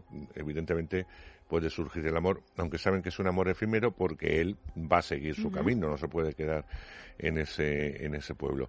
Y a mí la historia me pareció mm, muy original, porque yo no había visto nunca un tipo de película así. Es, es verdad que hay un clásico cómico como El Lisístrata, Sí. no me refiero a la película, me refiero, la película era un horror, me refiero a la función de, de, de teatro La película precisamente la nombrábamos el otro día, ¿no? Sí, sí, en un programa que era con eh, Maribel. Verdú, ¿no? Sí, el lunes pasado. Con Maribel Verdú y con... Sí, bueno, eh, Maribel es- había un reparto, la verdad, un reparto estupendo. Maribel es una película de la mejor, no, no la preguntes. Bueno, sí, es hables. que es una película completamente fallida, ¿no? Entonces, Sí, eh, cuando a los actores no hay que recordarles que hicieron Lisistra. Sí, sí. Todos los que están allí. es decir, Pues son varios, ¿eh? eh, son muy conocidos, pero mejor no comentarles. Tú estuviste en Lisistra, No, que va. No, pues mejor no, no comentarlo. Pero sí el tema, el tema de alguna forma, ah, llevado a otro nivel y muy cómico, era como las mujeres eh, expulsaban a los hombres y, y- y Hacían una huelga forma de sexo, Hacían una huelga de sexo. No es el caso este, pero bueno, eh, pues por, por, por ahí vamos a tirar un poco las piedras. ¿Por qué me gusta la película? Pues porque eh, los personajes están muy bien descritos. Eh, esas mujeres a mí me conmueven, me gustan. Veo la lucha eh, que tuvieron que tener en la llamada eh, vida real simplemente para sobrevivir, para llevarlo con dignidad, para no tener ningún tipo de enfrentamiento, que es curioso porque no hay ningún tipo de enfrentamiento. Se establecen las leyes necesarias para que cada una eh, eh, siga en sus labores, tanto dentro de la casa como en el campo, etcétera, y sigan sobreviviendo de una forma eh, natural. Y todo eso lo va a trastocar la llegada de un hombre hasta cierto punto. Y vamos a ver cómo algunas de las mujeres que pensábamos que tenían un carácter pues más o menos afable, más o menos normal, cambia ante la llegada de ese hombre y, evidentemente surgen una serie de conflictos que hace que la película me interese de principio a final, aparte que creo que todos los actores están magníficos, absolutamente todos, de lo más pequeñito a las que tienen, en este caso mujeres, mm, más personajes. Quizá el personaje más flojo es el del hombre porque es un objeto. Y como tampoco estamos muy acostumbrados a que al hombre se le trate como objeto, eh, pues también me parece Pero aún así es el personaje que peor descrito está también. Exacto, sí, por eso digo. A pesar de que sea solo un objeto, pero es así un poco Sí, es, es un. vago en es- su descripción como personaje. Claro, no, no sabemos demasiado de él y tampoco eh, a la directora en este caso, que también es guionista creo, le interesa demasiado desarrollar el personaje de- del hombre. Lo utiliza con- para un fin y evidentemente para contarnos el núcleo y la relación de, de estas mujeres. Y yo creo que ese tipo de cine está bien que se estrene, ya que se estrena tanto cine francés de todos los calibres y de todas las tonterías posibles, porque mira que se estrena también cine malo, bueno, pues cuando llegan películas de estas que son menores, que no son eh, películas muy mayoritarias, pero que tienen suficiente calidad para pasar por festivales y llevarse y llevarse premios, pues me resulta me resultaba interesante traerla y además contarla y además que, mm, que la gente se anime un poco, porque nosotros yo creo que hablamos para un público gen- generalista, es decir, que le puede gustar las películas de gran espectáculo, pero es verdad que también tenemos un público que le puede gustar un tipo de cine eh, que busca a veces en la versión original, por poner un ejemplo, o que le facilite o le cuenten historias no tan manidas ni tan conocidas, es decir, que se metan otros universos, ¿no? Y esta es una buena película para eso, donde realmente el sexo, y por eso está aquí, pues si no, no estaría, el sexo es también fundamental, porque la película gira al final a unas relaciones eh, sexuales, ¿no? Sí, claro, claro. Eh, a mí la verdad es que me, me dejó un poco fría la película. Sí, es digo un poco lo que te no, decías, yo que no, no, no entré mucho y además hu- hubo como cosas, pues cuando no entras que ya te empiezas a, a fijar en cosas que entiendo que son completamente secundarias, pero que me empezaron a molestar, ¿no? Por ejemplo, el vestuario. Este, este vestuario como, como un poco como de, de función de final de curso me pareció. Todo tan impoluto, tan como hecho por la abuela, que me parecía muy poco creíble que estas señoras en un pueblito mm, pues perdido de la mano de Dios en 1800 no sé cuántos fueran con su cofia perfectas y al mismo tiempo estuvieran arando la tierra y haciendo todos los trabajos más eh, Pero duros. luego están lavando, se las sí, lavando bueno, lavando y, y tal, ¿no? Pero que me parecía un poco eh, o sea, bonito estéticamente, pero mm, mm, como un cuento sin serlo, ¿no? Entonces, o sea, me, me pareció una decisión eh, estética, eh, de vestuario, de decorados, escenográfica, eh, tal, que, que- que me, sacaba completamente de, de la película, al igual que los actores que me han parecido, las actrices, más bien, como un poco un pan sin sal, o sea, no... No, yo creo que trabajan de una forma, eh, que bueno, que es una visión, Sí, eh, ya sí, sí, respeto igual,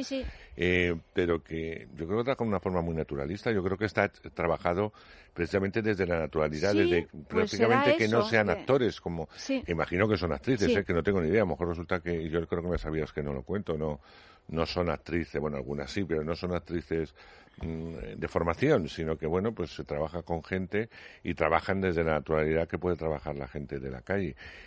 Y yo creo que es una opción también a seguir para que, en este caso, que a ti te, te saca un poco de contexto, a mí mm, va a favor de obra, es decir, porque las veo mucho más normales, que a veces cuando eh, una actriz no es que sobreactúe, pero, Claro, pero las trabaja otros normales en, registros. en un entorno, sin embargo, absolutamente, eh, en una elección estética absolutamente preciosista, ¿no? Y muy poco natural. Entonces, bueno, es que están en la estela de Áñez Bardá. Yo cuando he Sí. visto la película me ha parecido que era una peli de Áñez Bardá Sí. con que es una directora francesa de... Estrena documental de- este fin de semana, fantástico. ¿eh? ¿Estrena documental todavía? Sobre ¿Sobre qué? noventa y tantos años. que tiene Es ya- una road Ah, lo he sobre, visto. sobre el Lo- lo vi mundo, en Italia. Sobre Muy el bueno. mundo, sobre el mundo Pues rural 90 años tiene, porque nació en el 28. Sí, 90 y le empieza a fallar Bueno, la vista, es un pero viaje- sigue estando maravillosa. Lo vimos en los Oscars cuando le dieron el premio honor- eh, Oscar. Pues es un poco esta, yo esta película cuando la veía me recordaba muchísimo a esos documentales, además siempre Añez Barda centrada en esa mm, visibilización de la mujer en un mundo rural. Es verdad que aquí, bueno, pues tiene una estética que está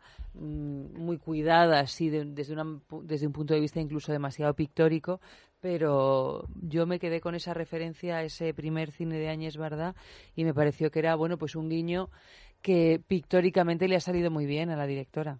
O sea, yo creo que hay actores o actrices que están mejor que otras, pero a mí tampoco me ha molestado en exceso que no fueran, no fue una interpretación de Oscar, ¿no? Era una cosa más común, ¿no? Más naturalista es lo que yo me. Y me pero y un personaje así bastante, era como ellas y él, ¿no? Era un poco como cuando llega Pepe el Romano a la casa de Bernarda Alba. Y entonces toda se convierte en una especie de, de sola mujer con muchas intenciones. ¿no? Mm, Sin llevarlo a la tragedia. Eso también está bien. Porque todo podría haber conducido Hombre, a la y- tragedia. y, con mucha luz y Sí, mucho color, ¿no? Claro, claro, sí, sí, pero sí. bueno. Estamos hablando Sí, de sí, la sí, sí, pero digo, claro. Cuando ellas eh, todas eran amigas, todas estaban llorando a sus hombres que no iban a volver más y de repente llega uno nuevo y se les despierta una libido y un deseo y unas ganas de vivir y ser vividas. Claro que eso es bueno. Y eso es Mm. lo interesante de, de, de la película. Ya te digo que yo creo que la película no pretende más que contar un momento. Es verdad que la foto está muy cuidada, eh, que está rodada en unos parajes muy franceses, por otro lado. que es Bueno, uno- muy bucólica, es una película muy bucólica. Bueno, la campiña francesa. Pero la campiña francesa sabes que se refleja así. Incluso la propia lluvia es una lluvia hermosa, no es una lluvia sucia. Eh, a mí me pasa con el norte. A mí el norte me fascina, como bien sabes, el norte de España. Me, me fascina a pesar de la lluvia. Pero la lluvia en algunos puntos del norte es sucia. Es una, mm, una eh, lluvia sucia eh, que se va Embarrada, sí, sí. embarrada que a veces se mezcla con la niebla y entonces se convierte en algo mm, casi tenebroso, para cuentos tenebrosos. De hecho, las películas de suspenso de terror en el norte siempre está lloviendo porque viene muy bien para, para el tema, ¿no? Sin embargo, aquí es una lluvia muy luminosa, es una, una lluvia de refresco para luego dar salida a un sol radiante y a unos campos verdes y una luz muy especial, ¿no? Eh, tú decías que era muy pictórica, posiblemente, pero a mí es que no me desagrada la estética a veces en el cine si está al servicio de No, algo. a mí tampoco. O sea, sé, simplemente que sé, me, me sé, parece que mm, no está bien colocado. Que te descoloca, a mí sí. me descoloca, o sea, que no, no. Claro que me gusta la estética en el cine. En realidad Mm. me gusta lo que lo que sea, siempre y cuando tenga una coherencia la historia con la estética, con los actores, con con un montón de, de cosas, ¿no? Y bueno, pues esto es lo que me ha sucedido en esta película. Un poquito de música.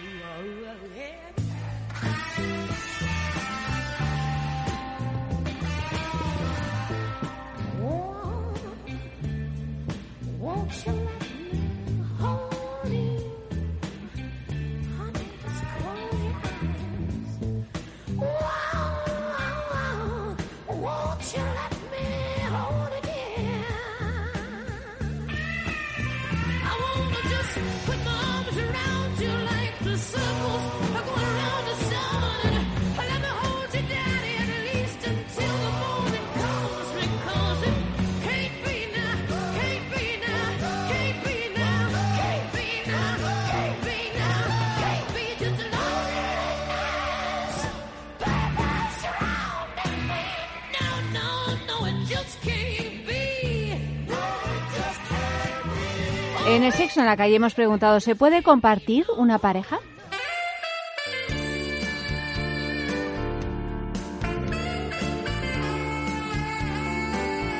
Compartir, eh, bueno, pues depende en qué sentido. Yo comparto eh, a mi pareja en el sentido que no la poseo, no la poseo y la encierro en un joyero cuando yo no estoy.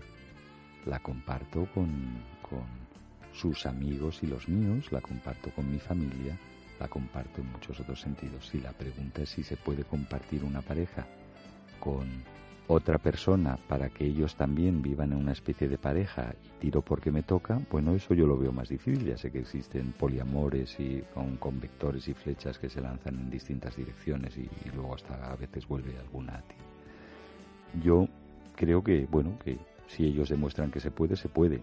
Yo no, no lo veo en mi caso tan factible. ¿Que los dos seáis novios de la misma persona? No. No. Otra cosa es tener relaciones abiertas, que eso pactado con tu pareja, bueno, pero mm, eso yo creo que es un poco más nivel a nivel sexual. Luego, no sé, no sé.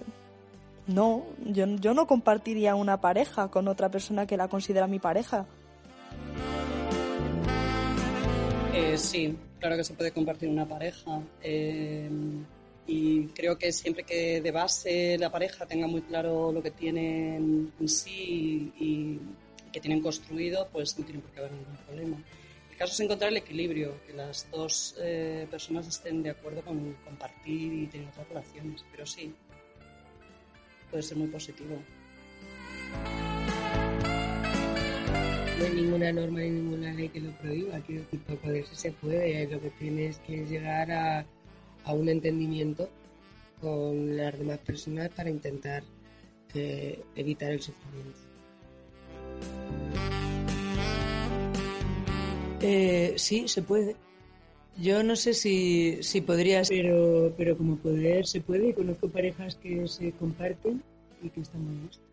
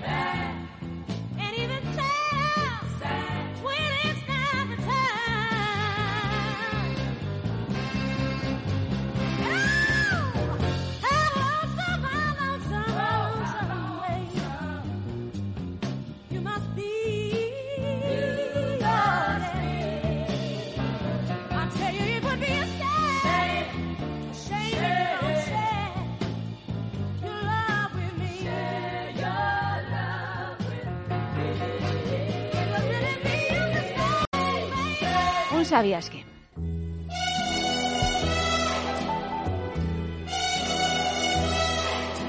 Marín Fransen ha, sido asistente de dirección de cineastas como Miquel Haneke en la película Amor y de Olivier Assayas en Después de Mayo. Galardonada en Donosti, la película obtuvo, como os decía antes, el galardón a nuevos directores de esa edición del Festival de San Sebastián. Basada en una novela, Marín Fransen y sus co-guionistas se basaron en el libro El hombre semen en nuestro país de Violet Aylaud. Se trata de un libro de 38 páginas que narra lo que sintieron estas jóvenes mujeres cuando su pueblo se quedó sin hombres debido a las guerras. Aunque el libro fue escrito en 1919, su primera publicación fue en 2006. La historia de cómo se llegó a publicar esta novela corta es curiosa. Tras su muerte, en 1925, Violet Elo dejó el manuscrito en un sobre que no podía abrirse hasta 1952. Después de abrirlo, las instrucciones indicaban que este manuscrito debía confiarse a una descendiente de Violet, exclusivamente femenina, de entre 15 y 30 años. Evelyn, que entonces tenía 24 años, fue la encargada de publicarlo en 2006.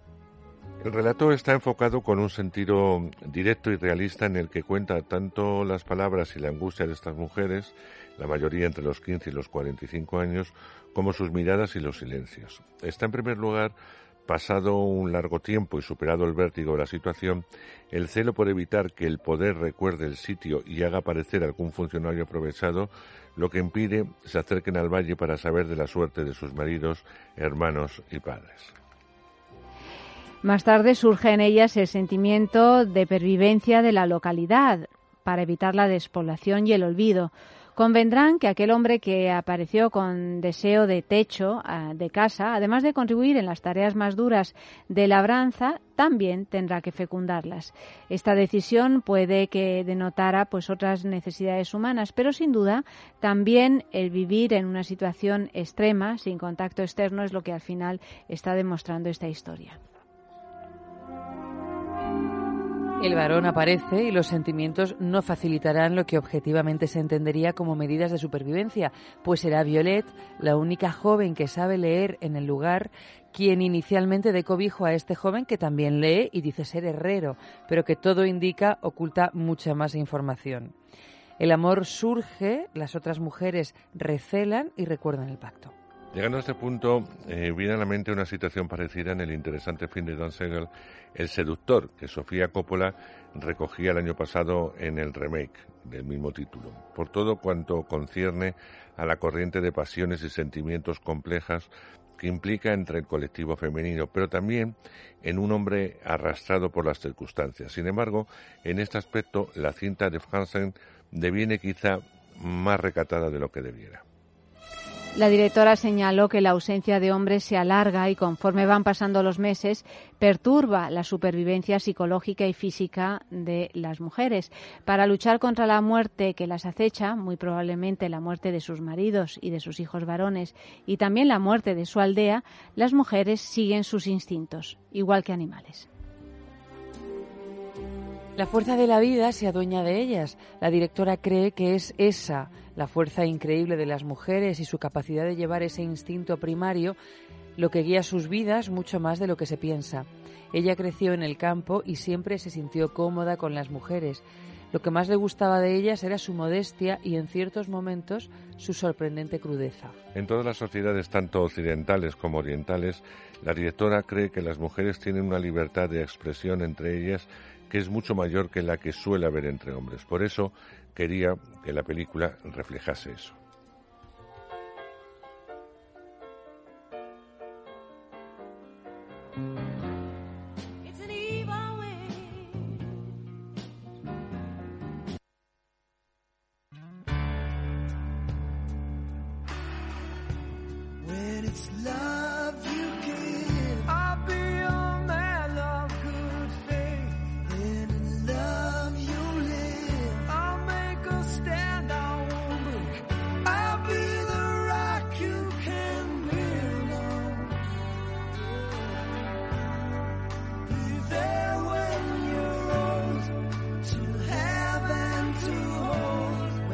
There's love inside. I swear I'll always be strong. And there's a reason why. I prove to you we belong. I'll be the wall that protects you from the wind and the rain, from the hurt and the pain. Yeah. Eh. Os lo pregunto antes de lanzar y de escuchar Él las respuestas eh, de, de los que han participado en el sexo en la calle. ¿Cómo te organizarías, cómo os organizaríais si solo quedara un hombre o una mujer en varios kilómetros a la redonda? Pues fíjate que es una pregunta que, que no me la esperaba, ¿no? Ahora, ahora- ¿Cómo ahora- te organizarías, ahora Andrés? Vamos a ver lo que dicen en nuestros oyentes, ¿no? Eh, pues la verdad es que eh, la vida te cambia, eso está claro, ¿no? Eh, Y tanto. Mentalmente eh, entras en un, en un circuito un tanto extraño. Es verdad que a estas mujeres que de alguna forma les han arrebatado, podríamos poner un nombre que podría pasar lo mismo, ¿no? pero que les han arrebatado a, a sus seres más queridos, que son sus hijos mayores, sus maridos o sus novios, pues no les queda más solución que sobrevivir. Como tienen que meterse en labores que ellas no hacían habitualmente, como es la labranza, como es el cuidado del ganado, todo esto que eh, es un trabajo muy duro, te da poco tiempo para pensar, porque eh, cuando llegas eh, ya a la casa y comes o lo que sea, lo único que quieres es dormir. O sea, es como un levantarse, acostarse, levantarse, acostarse y no pensar simplemente, eh, pues eso, trabajar como un burro y, y no pensar mucho, insisto, en lo que te han hecho o te han, o te han dejado de hacer. Yo creo que de alguna forma es como sentirse en una cárcel. Es un espacio abierto, Mm. tampoco se pueden acercar al valle porque pueden ser confundidas y pueden, o sea, al valle se refiero a ciudades más grandes donde informarse de qué pasa con ellos porque puede ser malo para sus seres más queridos, con lo cual viven como una, en una cárcel eh, abierta, eso sí, pero no deja de ser una cárcel. Eh, con lo cual es bastante complicado. Yo no sé eh, lo que haría, ¿no? Eh, lo que sí es verdad, pues me tendría que acostumbrar. El ser humano tiene una capacidad enorme, como los animalitos que somos, pues somos todos muy animalitos, a acostumbrarte. A lo mejor, de- desde remedio. luego, dejaríamos de criticar al otro sexo, el que fuera, ¿no? Quiero Eh, decir que siempre somos un poco criticones en Claro. relación a... Pues, eh, Yo creo que las mujeres Empezaríamos a pensar en el otro sexo, hombre o mujer, que fuera claro. como algo completamente idílico, idílico. maravilloso, perfecto, Claro, por eso te deseable. Por eso se recibe así al que llega, Claro. ¿no? Pero eh, es curioso porque yo creo que las mujeres que tenéis como un, un, un don mayor de la supervivencia, de eh, sobre todo las mujeres de aquella época que apenas tenían derechos, apenas todo, eran obligaciones, todo de estar al servicio de... Fíjate que puede sonar muy raro, pero eh, incluso tiene un espacio de libertad que no lo habían tenido hasta ahora, de decisión y de libertad. Porque antes estaban sometidas a los maridos, a los novios, bueno, su fin era casarse, tener hijos y punto, ¿no? Eh, con lo cual, en el caso de la película, eh, han vivido un espacio que mm, no iban a tener con un hombre. De hecho, cuando llega un hombre, se encadenan una serie de, de cosas y deseos y de rivalidades que no habían tenido durante, no te especifica cuánto tiempo, pero se supone que ha pasado, están bastante, llevan bastante tiempo solas. Yo personalmente creo que me tendría que adaptar, insisto, como animalito que soy, no me quedaría más remedio, o eso el suicidio, y tampoco nos vamos a pegar un tiro. Auri en la sextulia ha contestado a esta pregunta que se que bueno buscaría embarazarse con el único hombre Claro. que haya y luego sería tranquilamente con las de su propio sexo, ¿no? Que es una opción, hombre, nada Bueno, que le preocupa a desdeñable, ella la descendencia de, de la Sí, raza humana, sí, ¿no? Sí, ¿tú qué harías, Eva? No lo sé, la verdad. O sea, no, no. Supongo que llegaría un momento en que necesitaría interactuar con alguien, ¿no? O sea, y que. Pues creo que en medidas de emergencia tomas eh, actitudes de emergencia. Entonces, pues. Supongo que pues en- llegaríamos a un acuerdo, indudablemente llegaríamos a algún acuerdo de lo que fuera. A nivel sexual, ¿no? Sobre todo. No, ¿no? sexual y de todos los niveles. Bueno, y sentimental también, ¿no? Sentimental, no solo Y emocional. claro, Si no hay nadie más. afectivo, eh, Claro, yo creo que todo el mundo es factible de que te acabe cayendo bien. Solo tienes que encontrar los lugares en común, ¿no? Entonces yo creo que cuando solo hay dos personas en un mundo más o menos próximo, pues seguro que por la supervivencia eh, psicológica de ambos acabaríamos encontrando de poder jugar juntos. No, no te queda más remedio que socializar, es que no te queda Claro. más remedio. Ostras, fíjate que Claro, que todo el mundo te puede llegar a caer bien con lo mal que nos caen algunos.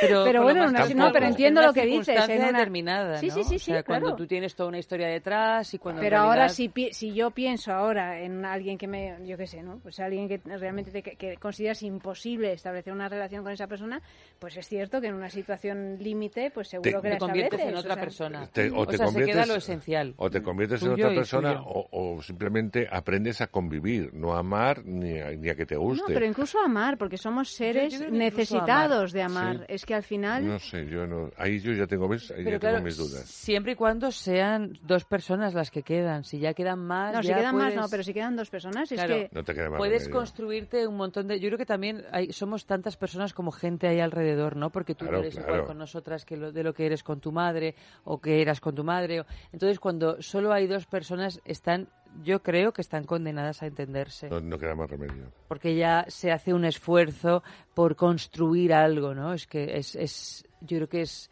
fundamental para el ser humano la posibilidad de construir algo, algo y, y yo estoy convencida, o sea, todo el mundo puede llevarse bien con todo el mundo en una circunstancia extrema. Hay una necesidad que es superior al individuo. Sí, supervivencia, de alguna forma, ¿no? No, no. Sí, sí, así es. Bueno, pues No vamos a, a escuchar lo que nos han contestado a esta pregunta. ¿Cómo te organizarías, la repito, si solo quedara un hombre o una mujer en varios kilómetros a la redonda?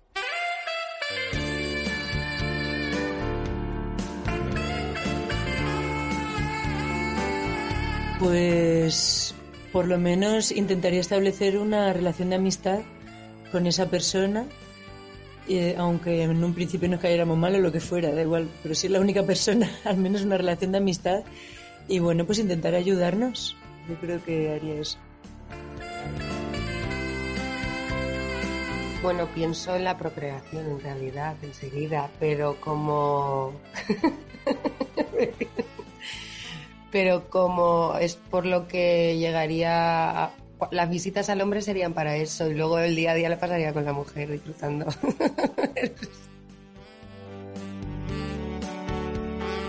Bueno, hoy las distancias no son nada. Si se trata solo de varios kilómetros la redonda, pues, pues seguiría intentando elegir si esa mujer que queda alrededor de, de mi entorno próximo, de mi comarca, no fuera la mujer que deseo, o una mujer por mí deseable, o yo no lo fuera para ella, o no hubiera química en nosotros. O sea, bueno, pues intentaría viajar un poco más lejos. Y si fuera la única mujer en el mundo, pues eso, nos organizaríamos entre estos dos que hemos quedado, mm, sin necesidad de llegar a organizarnos entre los tres, como la canción de Aute. Si solo quedara un hombre, vendría entonces la abstinencia forzada, que no voluntaria, y probablemente pensaría en la masturbación. Y si fuera una mujer, pues intentaría hacer todo lo posible para entenderme con ella. Ah, yo no me organizaría de ningún modo, yo haría lo que fuera. Bueno, depende del hombre, también te digo, ¿eh? O sea, si es un bicho, no. Eh, tampoco, pues me buscaría una mujer.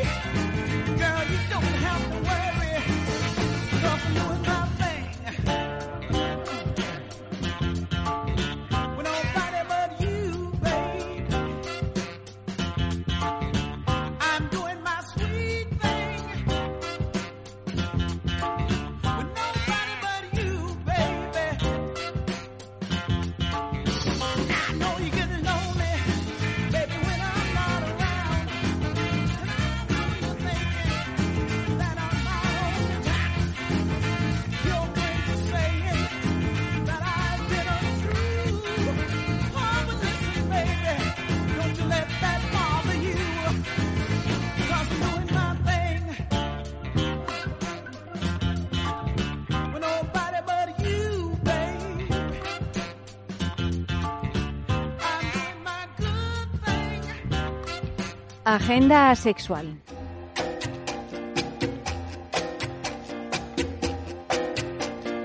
El sábado en el Teatro Bretón de los Herreros de Logroño, Lola Herrera interpreta a la viuda Carmen Sotillo en Cinco horas con Mario, un clásico teatral adaptado de la novela homónima de Miguel Delibes, donde habla no solo de la incomunicación de dos personas, sino también de la condición de la mujer en España, en aquella España, así como la vida pro- provinciana. Lola Herrera se despide de los escenarios con uno de los papeles más importantes de su carrera. Y desde este sábado 26 hasta el próximo 3 de junio, Torremolinos celebra su fiesta del orgullo gay. El cartel de este año está dedicado al pasaje Begoña, también conocido como el Stonewall Inn español, y tiene como lema 50 años siendo visibles. Todavía estáis a tiempo para ver mañana viernes en el Club Capitol de Barcelona la comedia erótica Voyeur.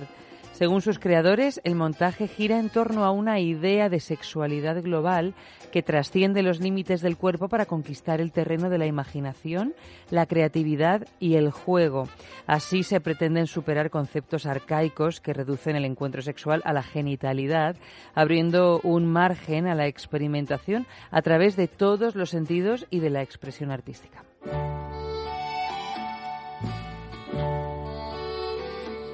It's a lonely man who wanders all around.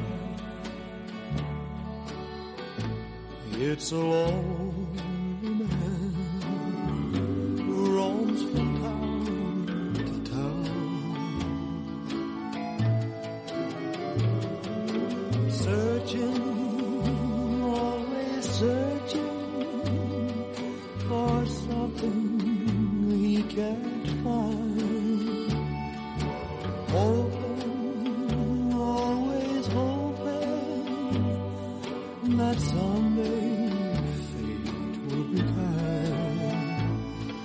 It's a lonely man who travels all alone.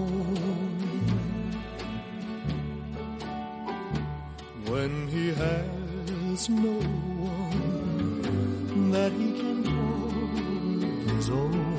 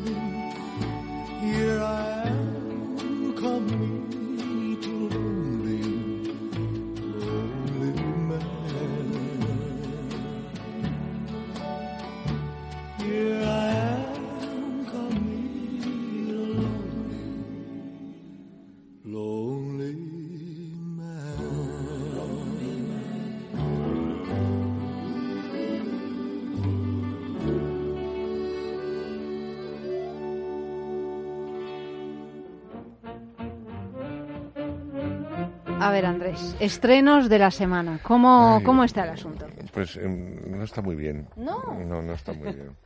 No está muy bien. Otra vez, eh, mira, estaba mirando. Voy a contarlos. Uno, dos. Espera que sigo, ¿eh? Tres, cuatro, La desesperación. cinco, de... seis, 35 estrenos esta semana. seis, siete, ocho. Ocho. Ocho. Ocho estrenos. A mí me parece una auténtica Bueno, barbaridad. perdona, hay semanas que hay 15. Sí, pero date cuenta que, mira, la semana eh, pasada se estrenaba Deadpool, que ya te dije, lleva un montón de público al cine, porque son cómics. Tenemos la anterior Vengadores. Esta semana nos llega Han Solo, una historia de Star Wars. Y la semana siguiente nos va a llegar los dinosaurios con el Parque Jurásico. Es decir, eh, que todo eso ocupa pantallas y pantallas y pantallas y pantallas, porque así lo exigen estas distribuidoras tan fuertes. Y, y entonces el resto de películas se van a ver prácticamente en ciudades muy grandes. El resto no van a llegar, no tienen pantallas. No tienen pantallas para verlas. Entonces, a veces da la sensación de que hablamos para el público de Madrid, los que tenemos que hablar a nivel nacional, que hablas para el público de Madrid. Bueno, es verdad que se estrena, que luego están las televisiones por cable, que tienes la facultad de poder verlas, eh, yo llamo por cable a las de pago, eh, que las puedas ver en, en estos canales temáticos estupendos y lo puedes ver, eh, que siempre está el Blu-ray y el DVD para recuperarlas, pero no deja de ser una lástima que no, no te puedas acercar, como se quejan muchísimos oyentes de muchas ciudades, a una pantalla grande a ver una película de, de las que a veces sí hablamos bien, que no suele ser eh, esta que sale con 4.000 copias, vamos, no son 4.000, pero una barbaridad. Y, y yo creo que para los amantes de las historias de Star Wars, eh, esta no es una buena noticia. eh, no, es, una buena noticia. Y además ellos están de uñas porque saben que no se van a encontrar ante una película que les va a gustar, aunque vayan al cine.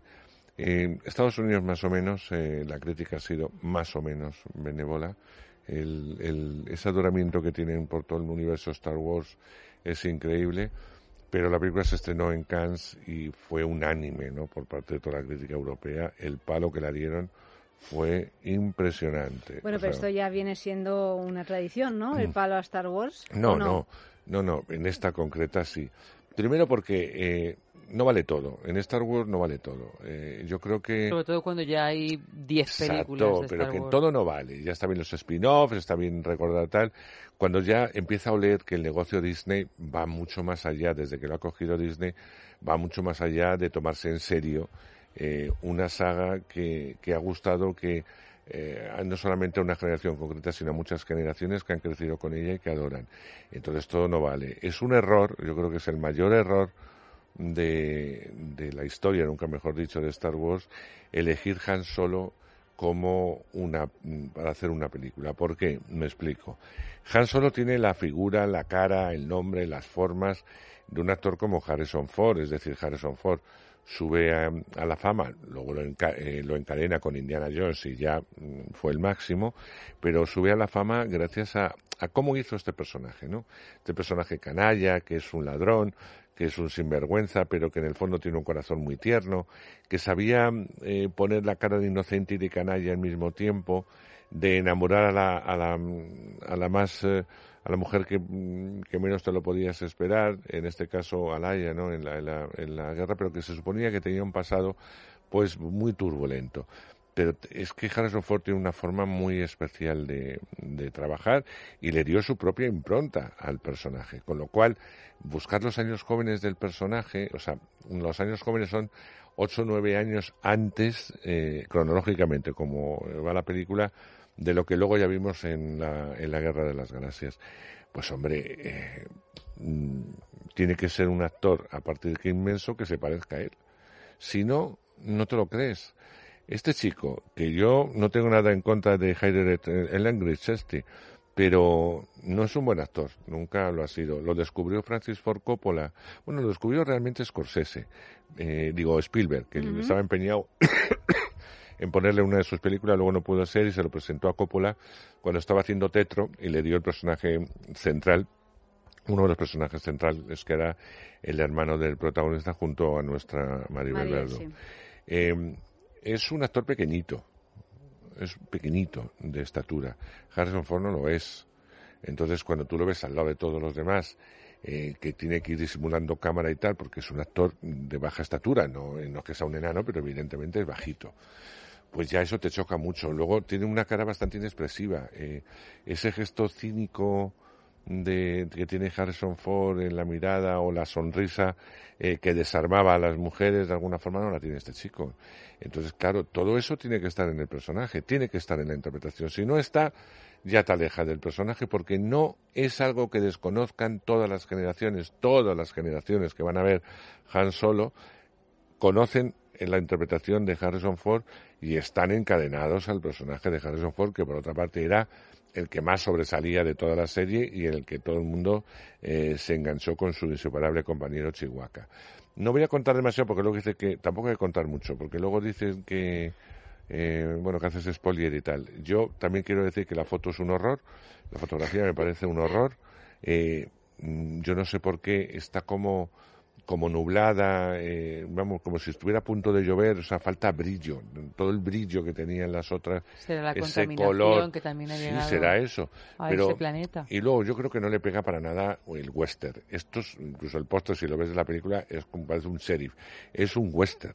Está planificado como un Un western. western espacial. Exacto, los primeros 20 minutos son como para echarlos aparte y luego la verdad es que más o menos se sigue con muy poco interés porque no te, no te la crees en absoluto. A su lado está Emilia Clarke, que para que todos la identifiquen es la madre de dragones en Juego de Tronos, eh, haciendo la Khaleesi. sí, Ah, que se llama ha- Emilia Clarke. haciendo la protagonista femenina. Yo no he visto nunca una pareja con menos química en el cine, no tienen ninguna química. ¿Pero porque ella ninguna. resulta un poco gélida o, o no? Ella hace. O co- ella, como eh, actriz, ¿cómo la no, No, valorarías? no, no tiene nada que ver No, con tengo- la lo Khaleesi. pregunto porque tengo no, ella es muy curiosidad. buena actriz, ella es muy buena actriz. Mm. Ella está intentando, evidentemente, de Juego de hacer Tronos. una cosa distinta a la que hace en Claro. Juego de Tronos y lo logra. eh, Primero porque además ella en la realidad es morena, eh, con ojos, eh, todo, con lo cual ya solamente con que aparezca con su Pero pelo. va así de morena porque yo la he visto Va de morena, va de morena, rubia en, en eventos así No, cinematográficos. no, va de morena, ella es morena. Ahora va de morena, Sí, vale. o sea, trabaja con su pelo y tal. Y hace, al principio es la chica eh, que está con él y que le va a intentar ayudar, luego ya vamos a ver otro desarrollo, pero mm, es que no hay química entre los dos Mm. personajes. Sobre todo porque además está todo pensado para el protagonista y en este tipo de cine, menos en alguna ocasión, la mujer es un mero objeto. Otra cosa es que, bueno, participar en, en Star Wars siempre es importante, primero porque te lo pagan muy bien y después porque la promoción es muy fuerte. Bueno, Pues eh, está entre Star Wars y Juego de Tronos, debe de estar nadando en la abundancia. Sí, bueno, y el anuncio, no sé si habéis visto el anuncio de, no sé si es de pasta o de una bebida alcohólica, eh, que va sonando el americano y ella va bailando, está rodada en Italia, el, el spot, es un spot fantástico. No, no. Y ella es la, ella es la Es la protagonista. protagonista. ujú, Y se, está, se está echando Pues nada, debe estar en la siguiente lista de, de Forbes. Sí, bueno. A mí me parece una actriz estupenda, yo no tengo nada en contra de ella. Ni tampoco de este muchacho, pero yo creo que no es el más eh, eh, adecuado. Como siempre, eh, los malos son, son lo mejor. Woody Harrelson hace un personaje muy ambiguo y es lo mejor de la película. Si le dan más secuencias, se las lleva. Y luego, pues, gente está mirando porque también hay actores eh, conocidos que, bueno. El rodaje de la peli, ya que estamos, os voy a contar más cosas, fue muy complicado porque la empezaron a rodar dos directores que, que habían hecho eh, otro tipo de cine, dos directores muy gamberros que le habían dado o querían darle un aire más gamberro a la película, más irónico, quizá más adulto. Eh, y la Disney cuando vio el resultado los echó, fulm- fulminantemente los echó, sin contemplaciones, a la calle, a los dos. No se andan con chiquitas. ¿eh? Exacto. Y contrataron a un señor como Ron Howard, que es un director plano, que le debemos obras maestras como el Código da Vinci, con eso os digo todo. Entonces, eh, esto Bueno, sí la estilo de ironía. Disney, ¿no? Lo que Exacto, blanquear y ya está. Entonces no le ha dado ningún ningún estilo a la película, se ha limitado a hacer lo que le han dado, le habrán dado un buen talón y según parece de la película original permaneció el 20% y el 80% lo volvieron otra vez a rodar, con lo cual ha debido ser una película muy cara a la hora, no dicen las cifras, pero muy cara de rodar y que no van a recuperar.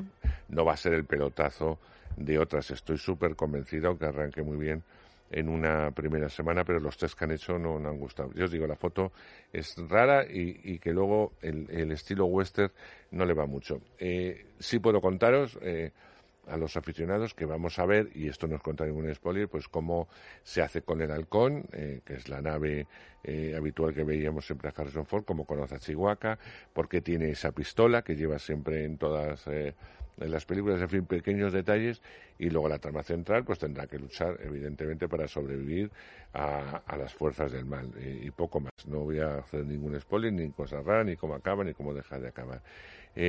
Mala. Vale, está claro. Ha quedado clarísimo que es Os he mala. dado todo tipo de Sí, explicaciones. pero el Pero, resumen es mala. Mala, muy bien. muy pues vamos a la segunda película. ¿Hay una película buena? eh, No. Bueno, eh, iba, iba- tengo que hablar de la película de... Es que estoy buscando, porque ahora no me acuerdo cómo se llama el título, de... Que además Bienvenido está al club. No, no, la película de Agnes No, Barda. no, bienvenido al club, digo, de los míos, que Ah, no, no, no me acuerdo me de da nada, muchísima rabia, pero no, no encuentro el título. Bueno, es la película de Anis Bardas y ella va por delante, va por delante de los de los títulos de eh, de la peli, con lo cual pone la última película de tal y creo que es un documental fantástico. De- ¿Sobre de qué nu- es? es sobre el mundo rural en Francia, ¿no? Ah, o sea, lo que ha hecho todo eh, el Sí, tiempo. pero entonces vamos a ver un poco distintos barrios, distintos momentos, distintos planos. Es un trabajo, incluso hay mucho humor, mucha emoción, pero también mucho humor. Eh, y está hecho a través de los ojos de una mujer que sabe dirigir muy bien, que el documental lo maneja, también, la, también las películas de ficción, eh, que ha hecho películas de ficción magníficas.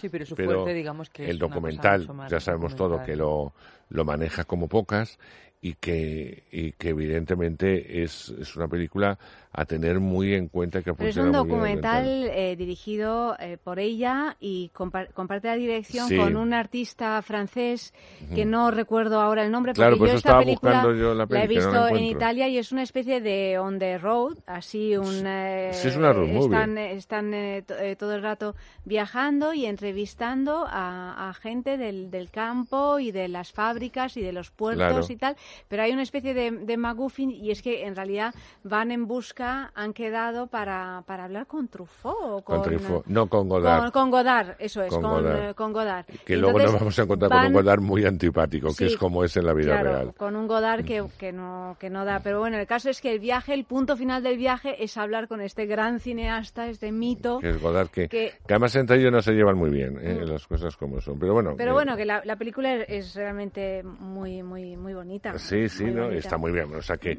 eh, aunque estamos teniendo una época documentales buenos, que vemos que se puede hacer tan buen documental como una película de ficción, lo veíamos con María Calas y lo estamos viendo con, con esta peli.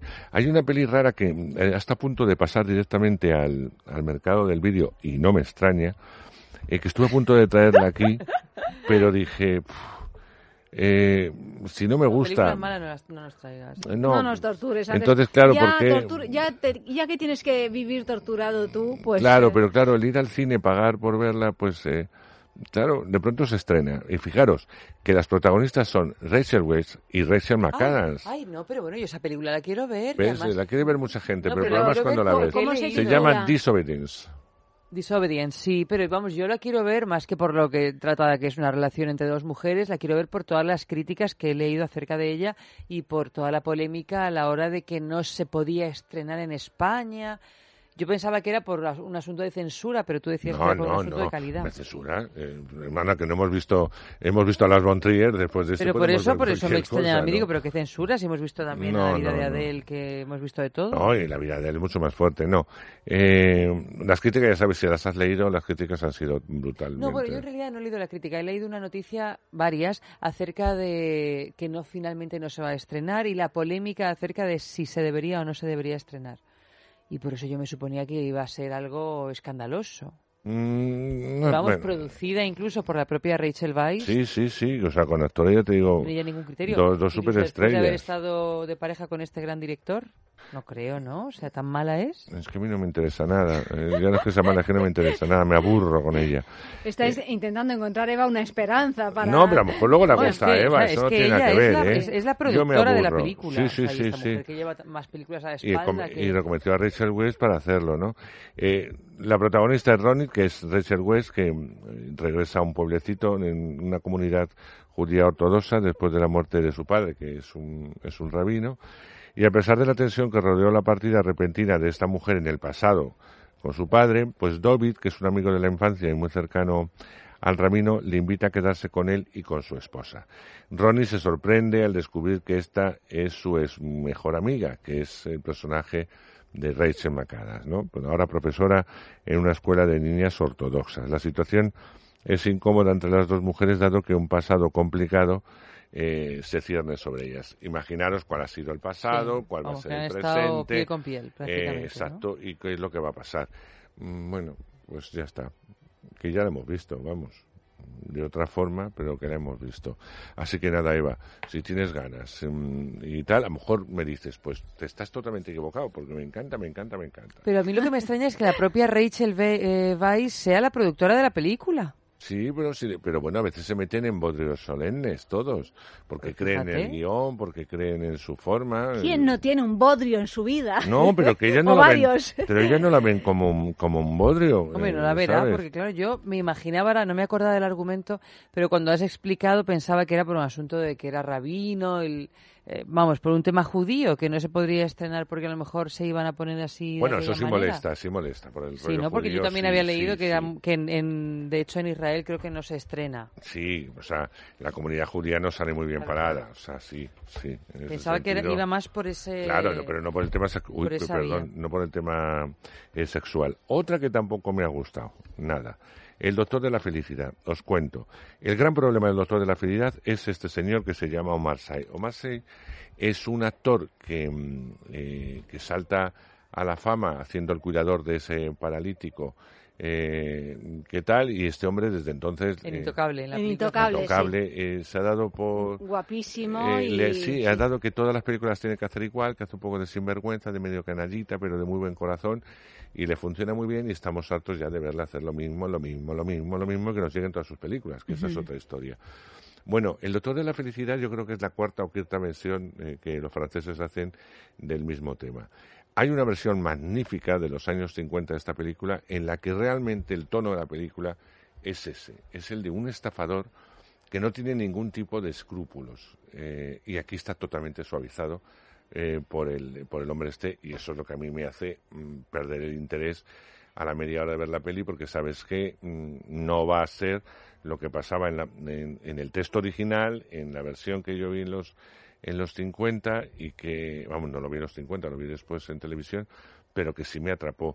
Este es un es un, un falsificador un- señor que se dedica a timar a todo el mundo, que siempre suele salir bien parado, que va recorriendo en distintos lugares, a cual eh, un timo más mayor no tiene ningún tipo de escrúpulos, un auténtico sinvergüenza, es una mala persona, una un, un tipo con el que te es muy difícil empatizar y que llega a hacer algo ya imposible, pero tremendo, que es que llega a una pequeña localidad, se hace pasar por un médico mm, eh, altruista, rural, muy altruista, muy, muy buena persona y tal, y, y lo que hace es convencerles a todos que están enfermos, incluso enfermos terminales, y sacarles todo el dinero y todo posible. Esto en la película es lo mismo, pero muy suavizado. Bueno, esto es algo de lo que se estrena. Como verás, vamos a revisar títulos anteriores. Sí, hombre, que hay cosas interesantes y el que se mantienen.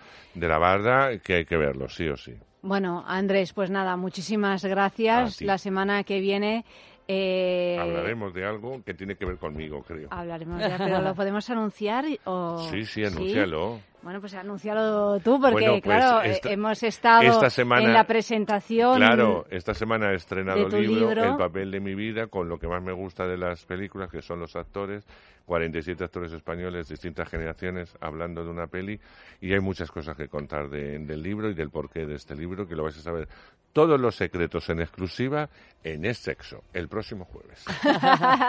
Pues el programa dedicado a Andrés Alconada porque ha escrito un gran libro y además podremos saber un montón de cosas de cine español, de actores españoles y también algún que otro cotilleo, ¿no? Ah, porque hay eso muchos, ellos son hay mucho cotilleo, bueno, fantásticos. además eh, confesado por ellos mismos, vamos, que tampoco es que sea ningún secreto, pero es divertido Mm. de saber, ¿no? Y muy entrañable, mucho. Claro, claro que sí. Andrés, pues muchas gracias.